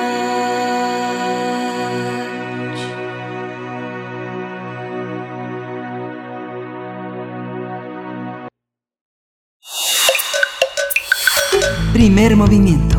Hacemos comunidad. La mesa del día. Hace una semana el Instituto Nacional de Estadística y Geografía presentó los resultados del Censo Nacional de Población y Vivienda 2020, según el cual en México hay 126 millones 14 mil 24 habitantes. De esta cantidad, 64 millones 540 mil 634 son mujeres es decir, el 51.2%, y 61.473.390 son hombres, es decir, el 48.8%. Los resultados indican que actualmente la edad mediana es de 29 años, a diferencia de 2010 cuando la edad promedio era de 26 y en, dos, en el 2000 que fue de 22 años. Hay que señalar que por primera vez en la historia de estos censos nacionales fue incluido un apartado para la comunidad autorreconocida como afrodescendiente o afromexicana, según el cual en México hay 2.576.213 personas autoadscritas a este sector de la población, lo que representa un 2% del total de todos, es decir, dos de cada 100 personas. Esta cifra representa el doble de lo contabilizado en la encuesta intercensal de 2015, cuando fue incorporado este criterio en un estudio intermedio. De acuerdo con los resultados del Censo Nacional de Población 2020, de las 2.576.213 personas que se autorreconocen como afrodescendientes o afromexicanas, el 50.4% son mujeres y el 49.6% hombres. Además, el 7.4% habla alguna lengua indígena. Guerrero es la entidad con el mayor número de habitantes que se reconoce como afros, con 303.913. Le sigue el Estado de México con 296.264, Veracruz con 215.435, Oaxaca con 194.474 y la Ciudad de México con 186.914. Las entidades que reportaron menos habitantes adscritos a este sector de la población son Zacatecas, Colima y Nayarit. Pues vamos a conversar sobre los principales hallazgos del censo 2020 y el conteo de personas que se reconocen como afromexicanas, afrodescendientes en México. Así es que bueno, para ello nos acompaña ya a través de la línea la doctora María Elisa Velázquez Gutiérrez. Ella es investigadora del INA, responsable del Programa Nacional de Investigación Afrodescendiente y Diversidad Cultural. Eh, doctora María Elisa Velázquez, qué gusto poder escucharnos una vez más. Bienvenida a Primer Movimiento. Buenos días, muchas gracias. Eh, mucho gusto y saludos a ustedes y a su auditorio. Gracias, gracias, eh, gracias eh, María Elisa Velázquez Gutiérrez, doctora María Elisa Velázquez Gutiérrez. tardó muchísimo tiempo en, inscribirse en el censo esta, este indicador. ¿Para qué sirve? ¿Qué, qué nos, qué visibiliza? ¿Qué historia nos cuenta? Claro, Miguel Ángel, tardó mucho porque, bueno, ha sido una historia la de los afrodescendientes y afromexicanos eh, en nuestro pasado y en nuestro presente, pues invisibilizada, menospreciada, silenciada por, no por años, sino por siglos.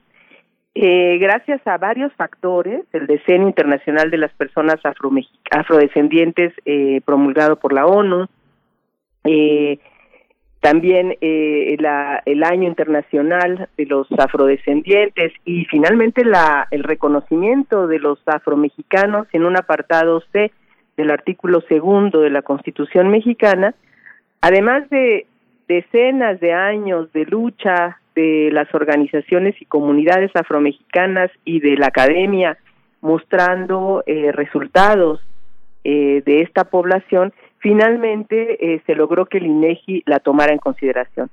Esto nos revela muchas cosas que podemos ir platicando, pero una de ellas es que existe una significativa población afromexicana y afrodescendente, eh, heterogénea y prácticamente en todos los estados del territorio mexicano. Doctora, bueno, esta diferencia, si es que la hay, entre afromexicanos y afrodescendientes, a mí me llama la atención, por ejemplo, la presencia de esta población, una presencia importante, significativa de 186.914 personas que eh, viven en Ciudad de México y que se, se, se consideran con esta identidad. Eh, ¿Qué decir de los matices, las diferencias? No es lo mismo pensar en esta población, mm, eh, insisto, en Ciudad de México que en, en un lugar como Oaxaca o Veracruz o Guerrero. ¿Cuáles son esos matices?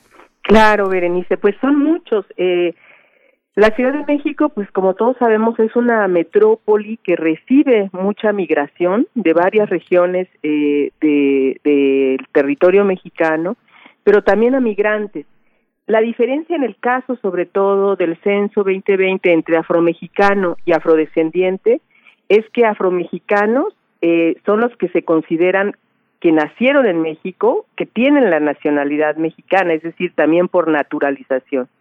Y afrodescendiente eh, se consideró para el censo aquellos migrantes que no tienen la nacionalidad, pero que viven aquí hace muchísimos años. Entre ellos, pues obviamente, haitianos, eh, cubanos, eh, de varios países centroamericanos, de varios países africanos.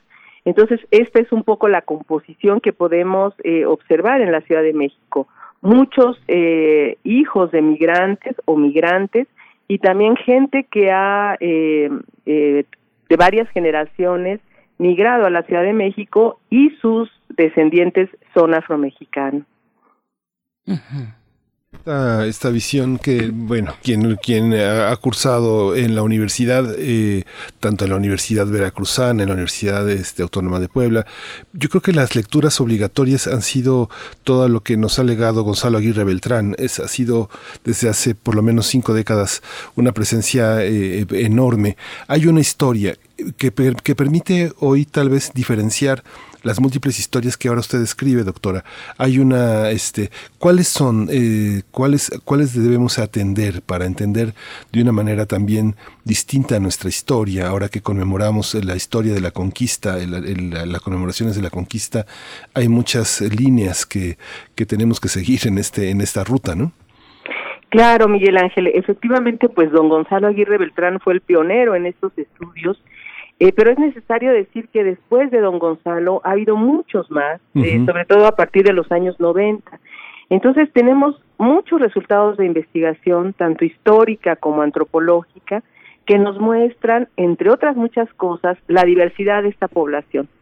Eh, por eso eh, nos da mucho gusto que eh, haya un autorreconocimiento en varios estados de la República, porque la historia lo que nos muestra es que estas poblaciones no solo se quedaron en las costas, sino que estuvieron presentes en prácticamente todo el territorio de entonces, la Nueva España, y que han estado presentes a lo largo de la historia. Entonces, este resultado del, del INEGI nos muestra una, eh, una población afromexicana y afrodescendiente heterogénea. ¿A qué me refiero con esto? Que hay poblaciones eh, como las que están en Guerrero y en Oaxaca o en Chiapas o en, en algunas partes de Michoacán que viven condiciones eh, de marginación, de falta de salud, de servicios de salud, de empleo, etcétera, y otras poblaciones en el mismo Veracruz que no tienen los índices de marginación que otras poblaciones eh, afromexicanas.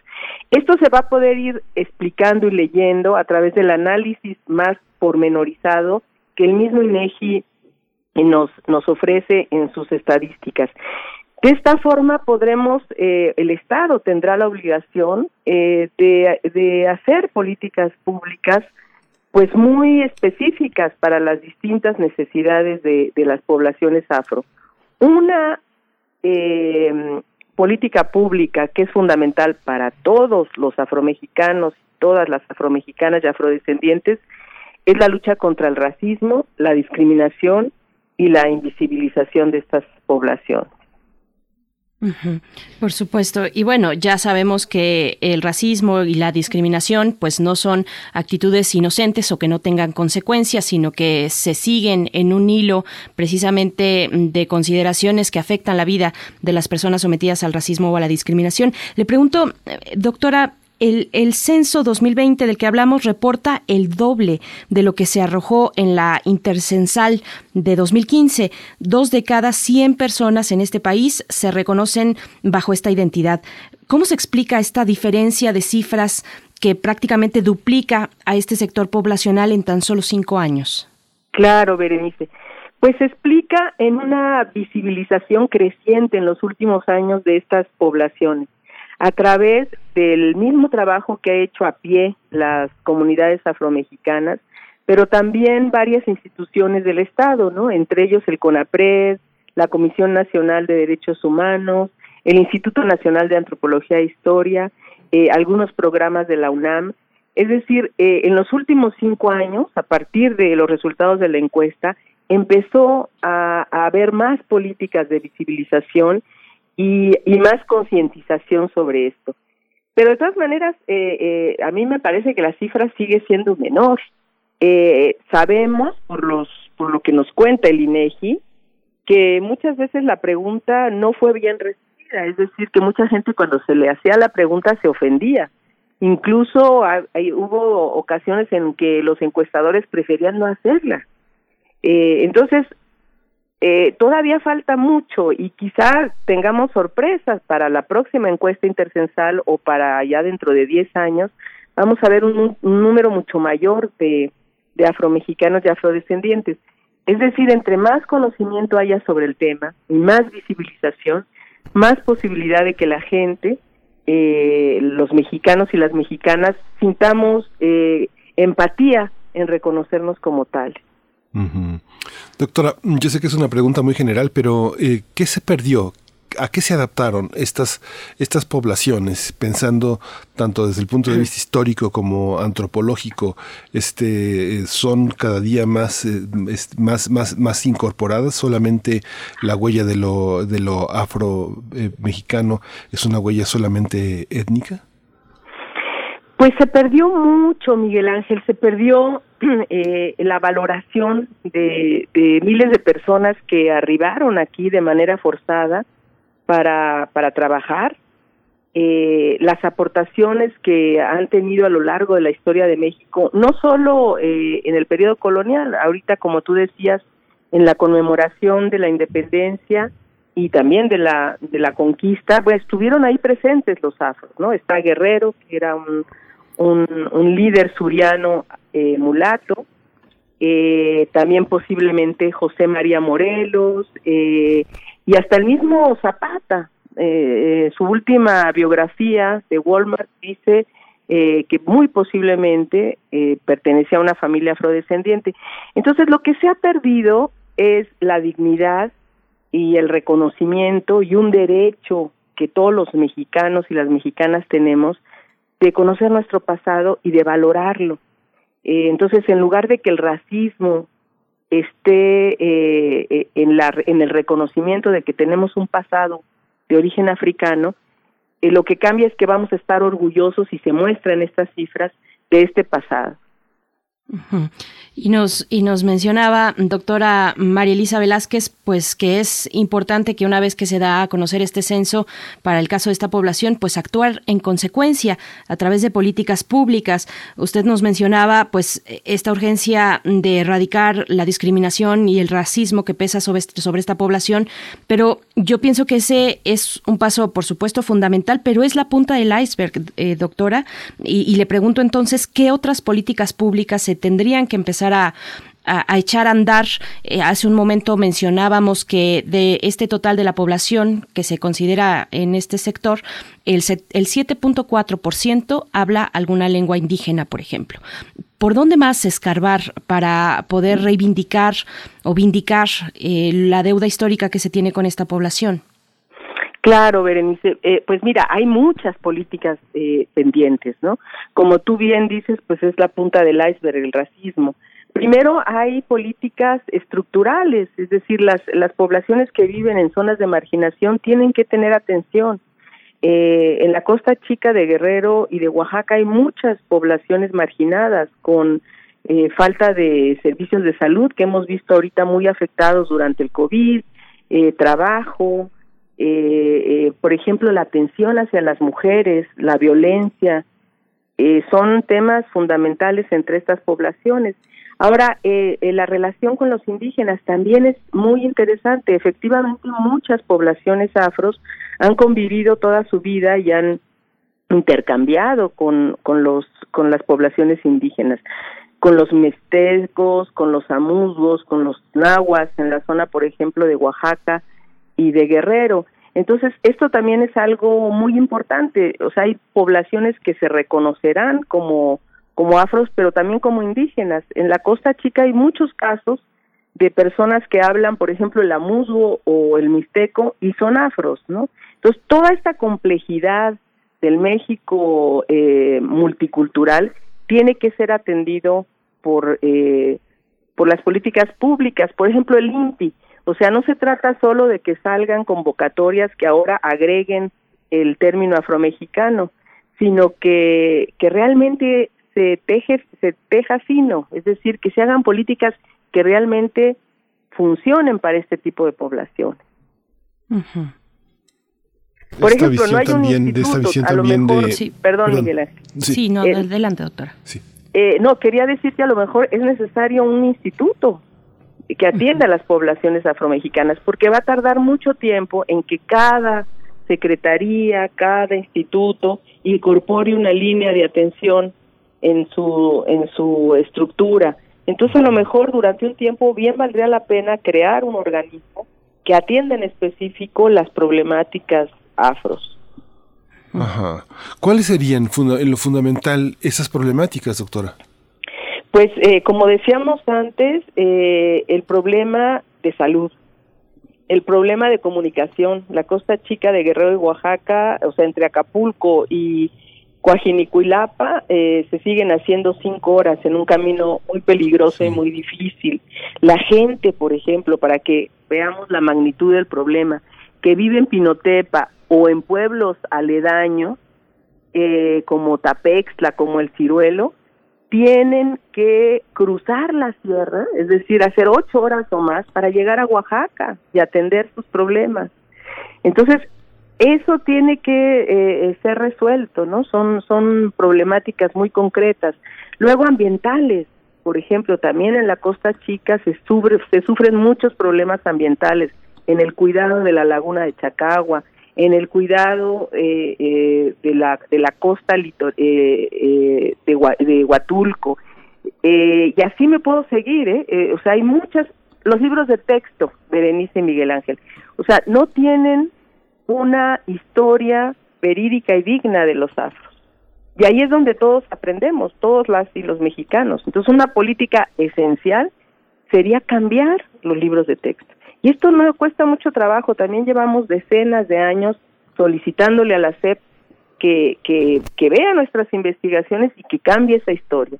Y esto, todo esto ayudaría mucho eh, en los próximos años.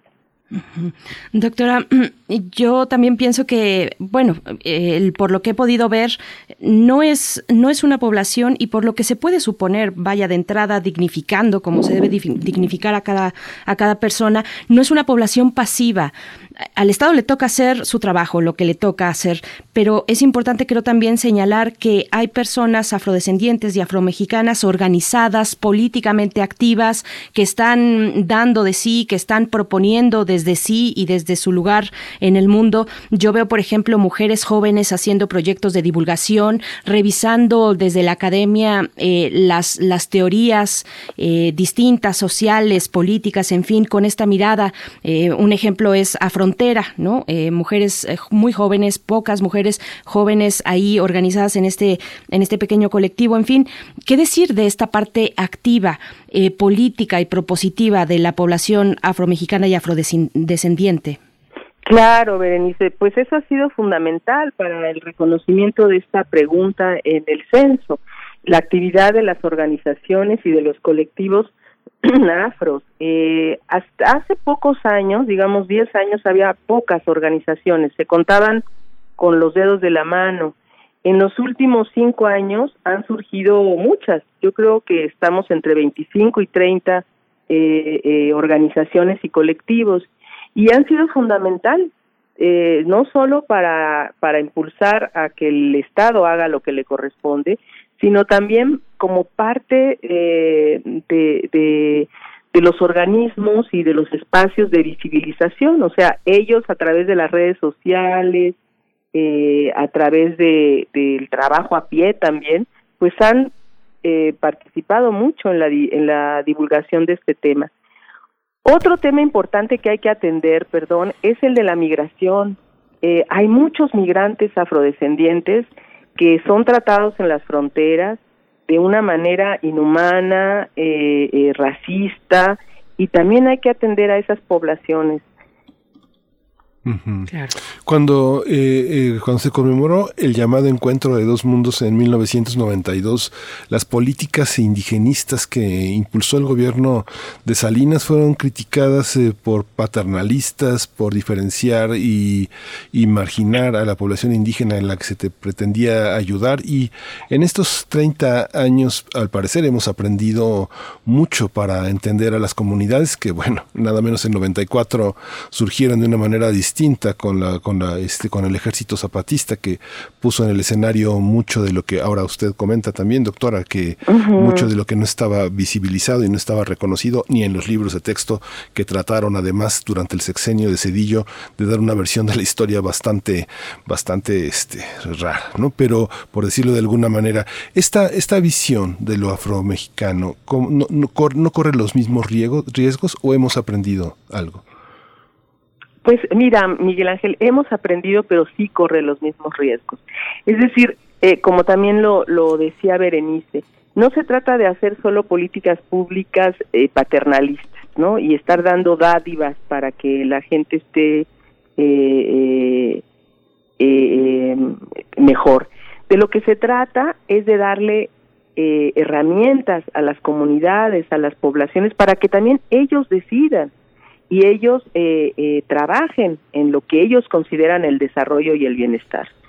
Eh, insistía, por ejemplo, el ejemplo de la Costa Chica, o sea, ellos han trabajado mucho, eh, un grupo que se llama eh, Deladio Reyes en la Costa Chica, que se llama Costa, y han trabajado mucho en defender la laguna de Chacagua, y en crear eh, nociones ambientalistas en la zona y luchar contra la invasión del turismo, eh, que no es la, eh, la forma de desarrollo que, que, se quiere. Entonces el peligro que corremos es que siempre el Estado eh, piensa que el desarrollo y la influencia económica que tienen es la que quieren las comunidades. Entonces la forma de la política pública es respetar las eh, peticiones y las necesidades de las comunidades y de las poblaciones afro. Doctora, nos vamos acercando ya al cierre de esta charla que por supuesto le agradecemos mucho, como siempre, que tenga esta disposición, doctora María Elisa Velázquez. Y le pregunto eh, un poco recapitular en este comentario de cierre sobre el contexto de este año 2021 en el, eh, en el sentido de las conmemoraciones históricas. ¿Qué abordaje se tendría que proponer para actuar en consecuencia con esta población? Es muy revelador que nos comente las, las condiciones eh, de distancia en las que se encuentra Coajinicuilapa, por ejemplo, ¿no? Que siguen estas condiciones después de tantos años, una población tan simbólica para visibilizar precisamente a la población afromexicana. Pero qué decir de miras, en eh, de cara eh, a este contexto de conmemoraciones históricas. Es una pregunta muy muy importante, Berenice. Bueno, lo que hay que hacer y ya estamos haciendo, por lo menos desde el Instituto Nacional de Antropología e Historia, es que vamos a hablar de las poblaciones afrodescendientes desde las conmemoraciones que se están eh, eh, desarrollando este año. Es decir, hablar desde la conquista de México, que es importante para las poblaciones afros, bueno, pues que a partir de la conquista llegaron miles de personas eh, esclavizadas a, a, México, a la entonces Nueva España, y vamos a empezar a hablar de todo lo que hicieron y las repercusiones y las contribuciones de estas poblaciones. Y en el sentido de la independencia, pues también hay varias, eh, hay varios, varias actividades y varios programas. Vamos a hacer videos, eh, materiales didácticos de difusión, programas, seminarios para eh, reflexionar sobre la participación eh, afrodescendiente en los movimientos de insurgencia. Hay que recordar que Vicente Guerrero fue el segundo presidente de México y con él se promulgó formalmente la abolición de la esclavitud. Entonces, la mayoría de los mexicanos sabemos quién es Vicente Guerrero, pero no sabemos que era un mulato y que él promulgó eh, eh, oficialmente la abolición de la esclavitud. Entonces, estos son ejemplos de eh, decisiones que estamos tomando eh, desde el Instituto Nacional de Antropología e Historia, pero también vamos a estar incidiendo eh, y tratando de, mover a otras instituciones para que cambien, decía, por ejemplo, las lecturas de los libros de texto.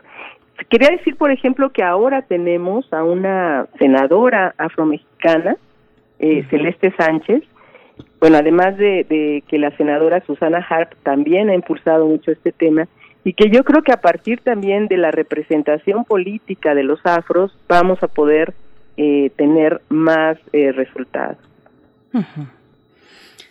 Bien, pues eh, doctora, de nuevo muchas gracias por esta charla. Mm, yo nada más recordar que hace un par de años ah, aquí en Radio UNAM, en Resistencia Modulada, eh, los que participamos en ese espacio fuimos invitados, o bueno, tuvimos una colaboración interesante con el Museo Tamayo, donde precisamente se hicieron jornadas chimurenga.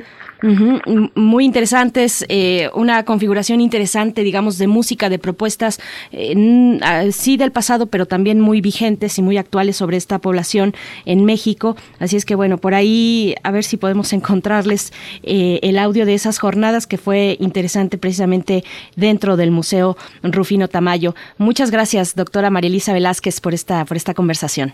Gracias, Berenice. Eh, gracias, Miguel Ángel. Gracias. como siempre, por su programa. Recuerdo muy bien las, las jornadas del Museo Tamayo y deberíamos a través de resistencia montada sobre eh, estas temáticas. Así es. Pues ojalá que volvamos, ya cuando volvamos, eh, doctora, pues eh, estaremos acudiendo también a usted. Ojalá que tengamos una edición, otra nueva edición de Chimurenga allá en el Tamayo y todas las que se puedan en todos los espacios para visibilizar a la población afromexicana. Muchas gracias. Gracias, Berenice. Gracias, Miguel Ángel. Buen día, cuídense. Gracias, gracias, doctora. Pues vamos a ir con música nada menos que de afrocubismo. A la luna yo me voy.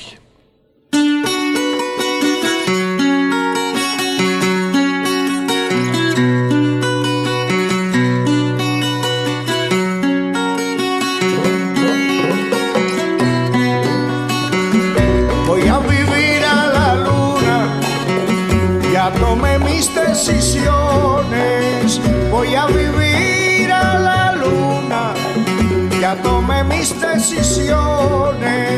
solo volveré a la tierra cuando me den vacaciones. Solo volveré a la tierra cuando me den vacaciones.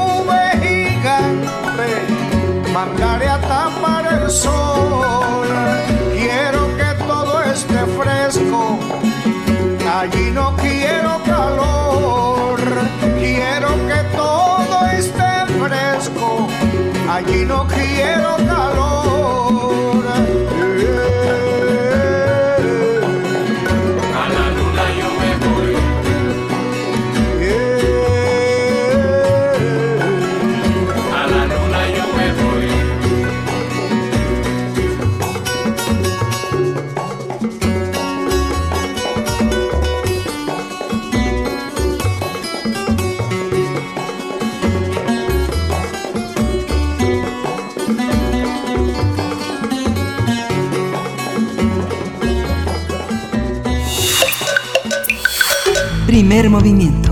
Hacemos comunidad. Nota Internacional. Italia vive una nueva crisis política en medio de la pandemia de la COVID-19. El presidente Sergio Mattarella se reunió el pasado viernes con los representantes de los partidos políticos para tratar de resolver la actual crisis provocada por el ex primer ministro Matteo Renzi tras su salida de la coalición de gobierno. Mattarella pidió al presidente de la Cámara de Diputados, Roberto Fico, constatar si existen posibilidades de un acuerdo en la actual mayoría parlamentaria para que el ex primer ministro Giuseppe Conte pueda formar gobierno. Conte renunció la semana pasada como primer ministro y ahora busca formar su tercer gobierno en cuatro años. Su objetivo es forjar una alianza amplia que incluya centristas proeuropeos y legisladores no afiliados pues vamos a conversar sobre la crisis política que vive Italia y sus implicaciones en la gobernabilidad de ese país. La actual contingencia también por la pandemia de COVID-19 hace, hace, su presencia. Y bueno, para eh, dar lectura a esta situación nos acompaña a través de la línea Luis Guacuja, responsable del programa de estudios sobre la Unión Europea del posgrado de la UNAM. Doctor Luis Guacuja, gracias por estar con nosotros una vez más. Buenos días. ¿Qué tal, Berenice, Miguel Ángel? Muchos saludos al auditorio, con mucho gusto en saludarles. Gracias, Liz Guacuja. Pues desde lejos, quien no conoce la, situación política en Italia, se antoja como un ajedrez muy complejo de miradas, de guiños, cuando uno ve las fotos. ¿Cómo entender esta crisis política, Luis Guacuja? Bueno, el, el, caso de Italia no es, no es sencillo, sobre todo porque eh, desde los años 80 han tenido una treintena de, gobiernos. Digamos que la inestabilidad eh, en el gobierno en Italia es, es quizá ya una, una constante, ¿no? Las épocas turbulentas de un Silvio Berlusconi, ¿no? Es tratar de, después de esta crisis eh, económica que golpeó a todo el mundo y que luego se focalizó en, en Europa y, eh, y bueno, inevitable hablar de las últimas elecciones en Italia en el año 2018, donde surgió eh, pues un nuevo partido político, el partido Cinco Esteles, Cinco Estrellas, un partido bastante peculiar, partido antisistema, eh, no ligado a ninguna ideología en específico, sino más bien un partido que surge en contra de la corrupción de, los gobiernos y un, con un pragmatismo también de involucrar a distintos actores, en un principio liderado por, eh, por Jeppe Grillo, un, actor, un, comediante, y posteriormente por un joven Luigi Di Maio, ¿no? con habilidades políticas muy interesantes, que era pues un, mesero, ¿no? y criticado justamente por la ausencia de credenciales académicas, eh, pero y, eh, al final una buena parte de la sociedad italiana se identificaba con él y esto eh, pues propició que lograran eh, una victoria muy importante en Italia y a la hora de formar gobierno se encontraron con la dificultad de que no tenían la mayoría y tuvieron que ser muy pragmáticos eh, y la única opción eh, posible era coaligarse con con, eh, eh, con la Liga la Liga Norte un partido de extrema derecha eh, lo cual fue muy criticado y finalmente esta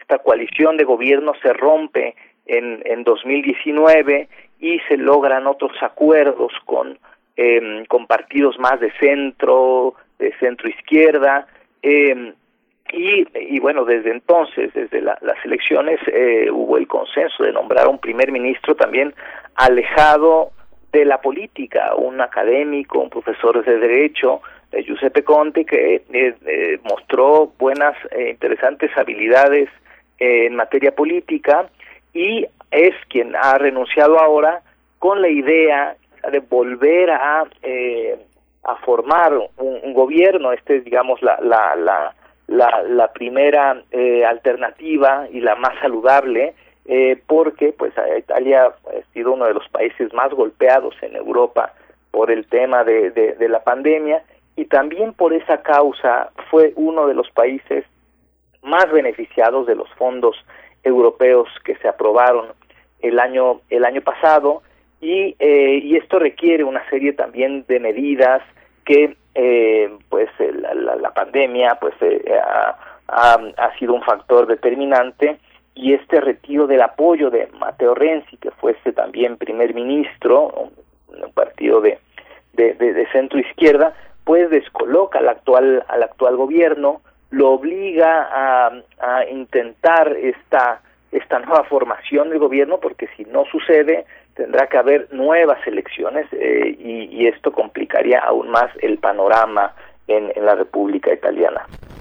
Luis Guacuja, doctor, ¿a qué se debe? ¿Hay una explicación, digamos, de fondo? ¿A qué se debe esta dificultad ya reiterada para tener acuerdos, para formar gobierno? Eh, no es en sí el sistema eh, político. Vaya, ellos son, los italianos son los maestros de la ciencia política. ¿A qué, si, si escarbamos un poco más, eh, qué explicaciones podemos dar a este fenómeno? Bueno, eh, sin duda el, eh, la multiplicidad de actores políticos, ¿no? De, desde el, la, derecha más ligada a un Berlusconi, este empresario bastante cuestionable por sus eh, por sus escándalos de corrupción, etcétera, hasta estos partidos más recientes como bueno como la, el partido Cinco Estrellas o el mismo partido de Mateo Renzi que también surge de una escisión del, del partido eh, socialdemócrata para eh, este, formar eh, este, este gobierno que acaba de, de caer hace, hace unos días. Y esta eh, pues esta fragmentación política quizá es parte por una por un lado es consecuencia de una tortuosa en los últimos 10 años, cuando menos, eh, una imposibilidad de llegar a acuerdos, a consensos entre las fuerzas políticas y después esta fragmentación misma pues hace que las alianzas de gobierno sean muy frágiles, muy volátiles, ¿no? La propia alianza que llevó al gobierno a, a a Giuseppe Conti pues está ya por los aires también, digamos, está por buenas razones en 2019 donde hay este divorcio con la extrema derecha y entonces hay esta posibilidad de involucrar ahora a los partidos de centro y, y de centro izquierda, pero pues ahora eh, estas críticas al gobierno por la gestión de la pandemia en medio de un momento en que ahora hay que administrar, digamos, estos recursos europeos cuando no termina todavía de amainar el, el, el tema eh, sanitario y en un momento bastante delicado para, para Italia, para Europa en general, porque Angela Merkel pues también se irá eh, en septiembre. Eh, pero eh, además Italia tiene desde diciembre del 2020 la presidencia del G20, ¿no? O sea, eh, eh, está en el, en el centro de, de los reflectores eh, europeos por varias razones y, eh, y digamos que si la maniobra saliera bien, pues el gobierno de Conte, como ya sucedió antes, pues saldría fortalecido. Pero si no, digamos, el riesgo es que haya una nueva fragmentación, eh, convocar elecciones sería, digamos, que el peor escenario, además, por las mismas complicaciones logísticas de la pandemia, pero eh, pero pues esta, eh, esta fractura al interior de, las alianzas, insisto, de, un gobierno que se ha unido como un rompecabezas y cualquier pieza que se desajuste, por pequeña que sea, pues tiene estos efectos. Luis, por último, esta, esta, este cambio, este, eh, esta situación actual, ¿tú la reconocerías como resultado de la, de la pandemia o en este ajedrez político se perfilaba ya desde finales del año pasado un escenario como el que estamos viviendo? Este, en ese escenario, ¿hay emergencia de nuevas condiciones, de nuevos grupos, de nuevos interlocutores? Eh, bueno, pues eh, yo pienso que la, la pandemia inevitablemente afecta, pero eh, la propia naturaleza del gobierno actual, eh, pues lo hacía muy frágil ya de, suyo, ¿no? Entonces, eh, la pandemia vino a acentuar una, una situación política eh, bastante inestable, ¿no? Y, y ahora, pues, digamos, ha, ha saltado por los aires estos, estos acuerdos de, hace 18 meses y eh, y inevitablemente pues hay partidos que quieren eh, mejorar sus posiciones. Es el caso del partido de, de, Mateo Renzi ¿no? que se vio obligado a, a, dimitir por no poder sacar adelante una serie de reformas que le exigía eh, Bruselas. En este sentido un un inexperto en la en la vida política como Giuseppe Conte ha sido mucho más efectivo, ha sabido con buena discreción eh, eh, lograr acuerdos muy importantes, pero eh, esto no, no quita justamente la, fragilidad del gobierno en sí, los componentes no tan distintos, tan diversos que, que, ha habido en este en este gobierno y que cualquier desajuste, por pequeño que sea, pues termina por descarrilar al, al, gobierno en turno y es lo que ha sucedido. Pienso que las características particulares del gobierno que se que se formó desde el año 2018, que se modificó en 2019, pues ahora tienen esta esta nueva consecuencia de la inestabilidad que sin duda se acentúa por la pandemia, por las críticas al gobierno, por la gestión de la crisis, por la cantidad de infecciones, de fallecimientos y eh, lo lastimado que está el sistema sanitario en Italia. Doctor Luis Guacuja, una pregunta para cerrar esta, esta charla. Eh, pues, ¿qué se espera para los próximos días frente a estas dificultades políticas en Italia? Sí, sí, sí. Bueno, ahora la, el, tema está, digamos, en, la cancha del el, presidente de la, Cámara de Diputados, como bien apuntaron al principio en la introducción, es el encargado ahora de, de estas... Eh, de celebrar estas estas consultas para ver si si se logran acuerdos eh, aunque eh, digamos hay la, mayoría en, en, la Cámara de Diputados donde ha habido esta fractura particularmente es en el en el Senado y bueno eh, van a tratar de, de buscar con las distintas fuerzas políticas la posibilidad de la continuidad de gobierno o la primera opción sería que Giuseppe Conte, Conte continuara, ¿no? Que hubiese esta eh, una, una nueva eh, moción de, confianza al, primer ministro que, que renunció hace unos días.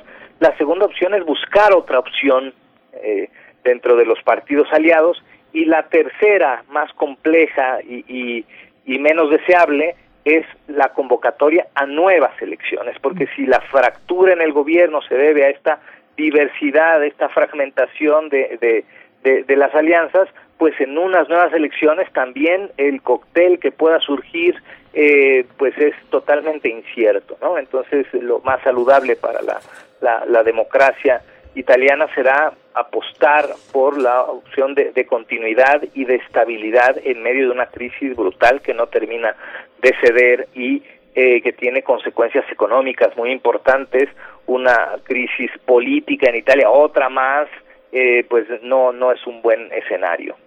Sí, pues eh, Luis Guacuja, te, agradecemos muchísimo este panorama, es uno de los panoramas más complejos en la realidad europea actual, también ejemplar, también un modelo, un modelo que va a acompañar muchísimas decisiones. Te agradecemos muchísimo esta mañana de día festivo, ojalá y continúe tu descanso en este día que sabemos es difícil, tú siempre estás eh, muy, muy, muy ocupado, muy activo. Te agradecemos muchísimo, Luis Guacuja. Con todo gusto. Gracias. Muchas gracias. Hasta pronto, doctor Luis Guacuja, responsable del programa de estudios sobre la Unión Europea del posgrado de la UNAM. Y con esto nos vamos a despedir, ya son las 9 con 59 minutos. El día de mañana, poquito después de las 7, nos encontramos una vez más. Les dejamos en la programación de Radio UNAM. Disfruten su descanso de este día, de este puente. Gracias a todo el equipo. Gracias, Miguel Ángel. Gracias. Nos escuchamos mañana. Esto fue Primer Movimiento. El mundo desde la universidad. Radio UNAM presentó Primer movimiento. El mundo desde la universidad. Con Berenice Camacho y Miguel Ángel Quemain en la conducción. Frida Saldívar y Violeta Berber, producción. Antonio Quijano y Patricia Zavala, noticias. Miriam Trejo y Rodrigo Mota, coordinadores de invitados. Tamara Quirós, redes sociales. Arturo González y Socorro Montes, Operación técnica. Locución, Tessa Uribe y Juan Stack. Y el aislamiento son medidas necesarias para los tiempos que vivimos.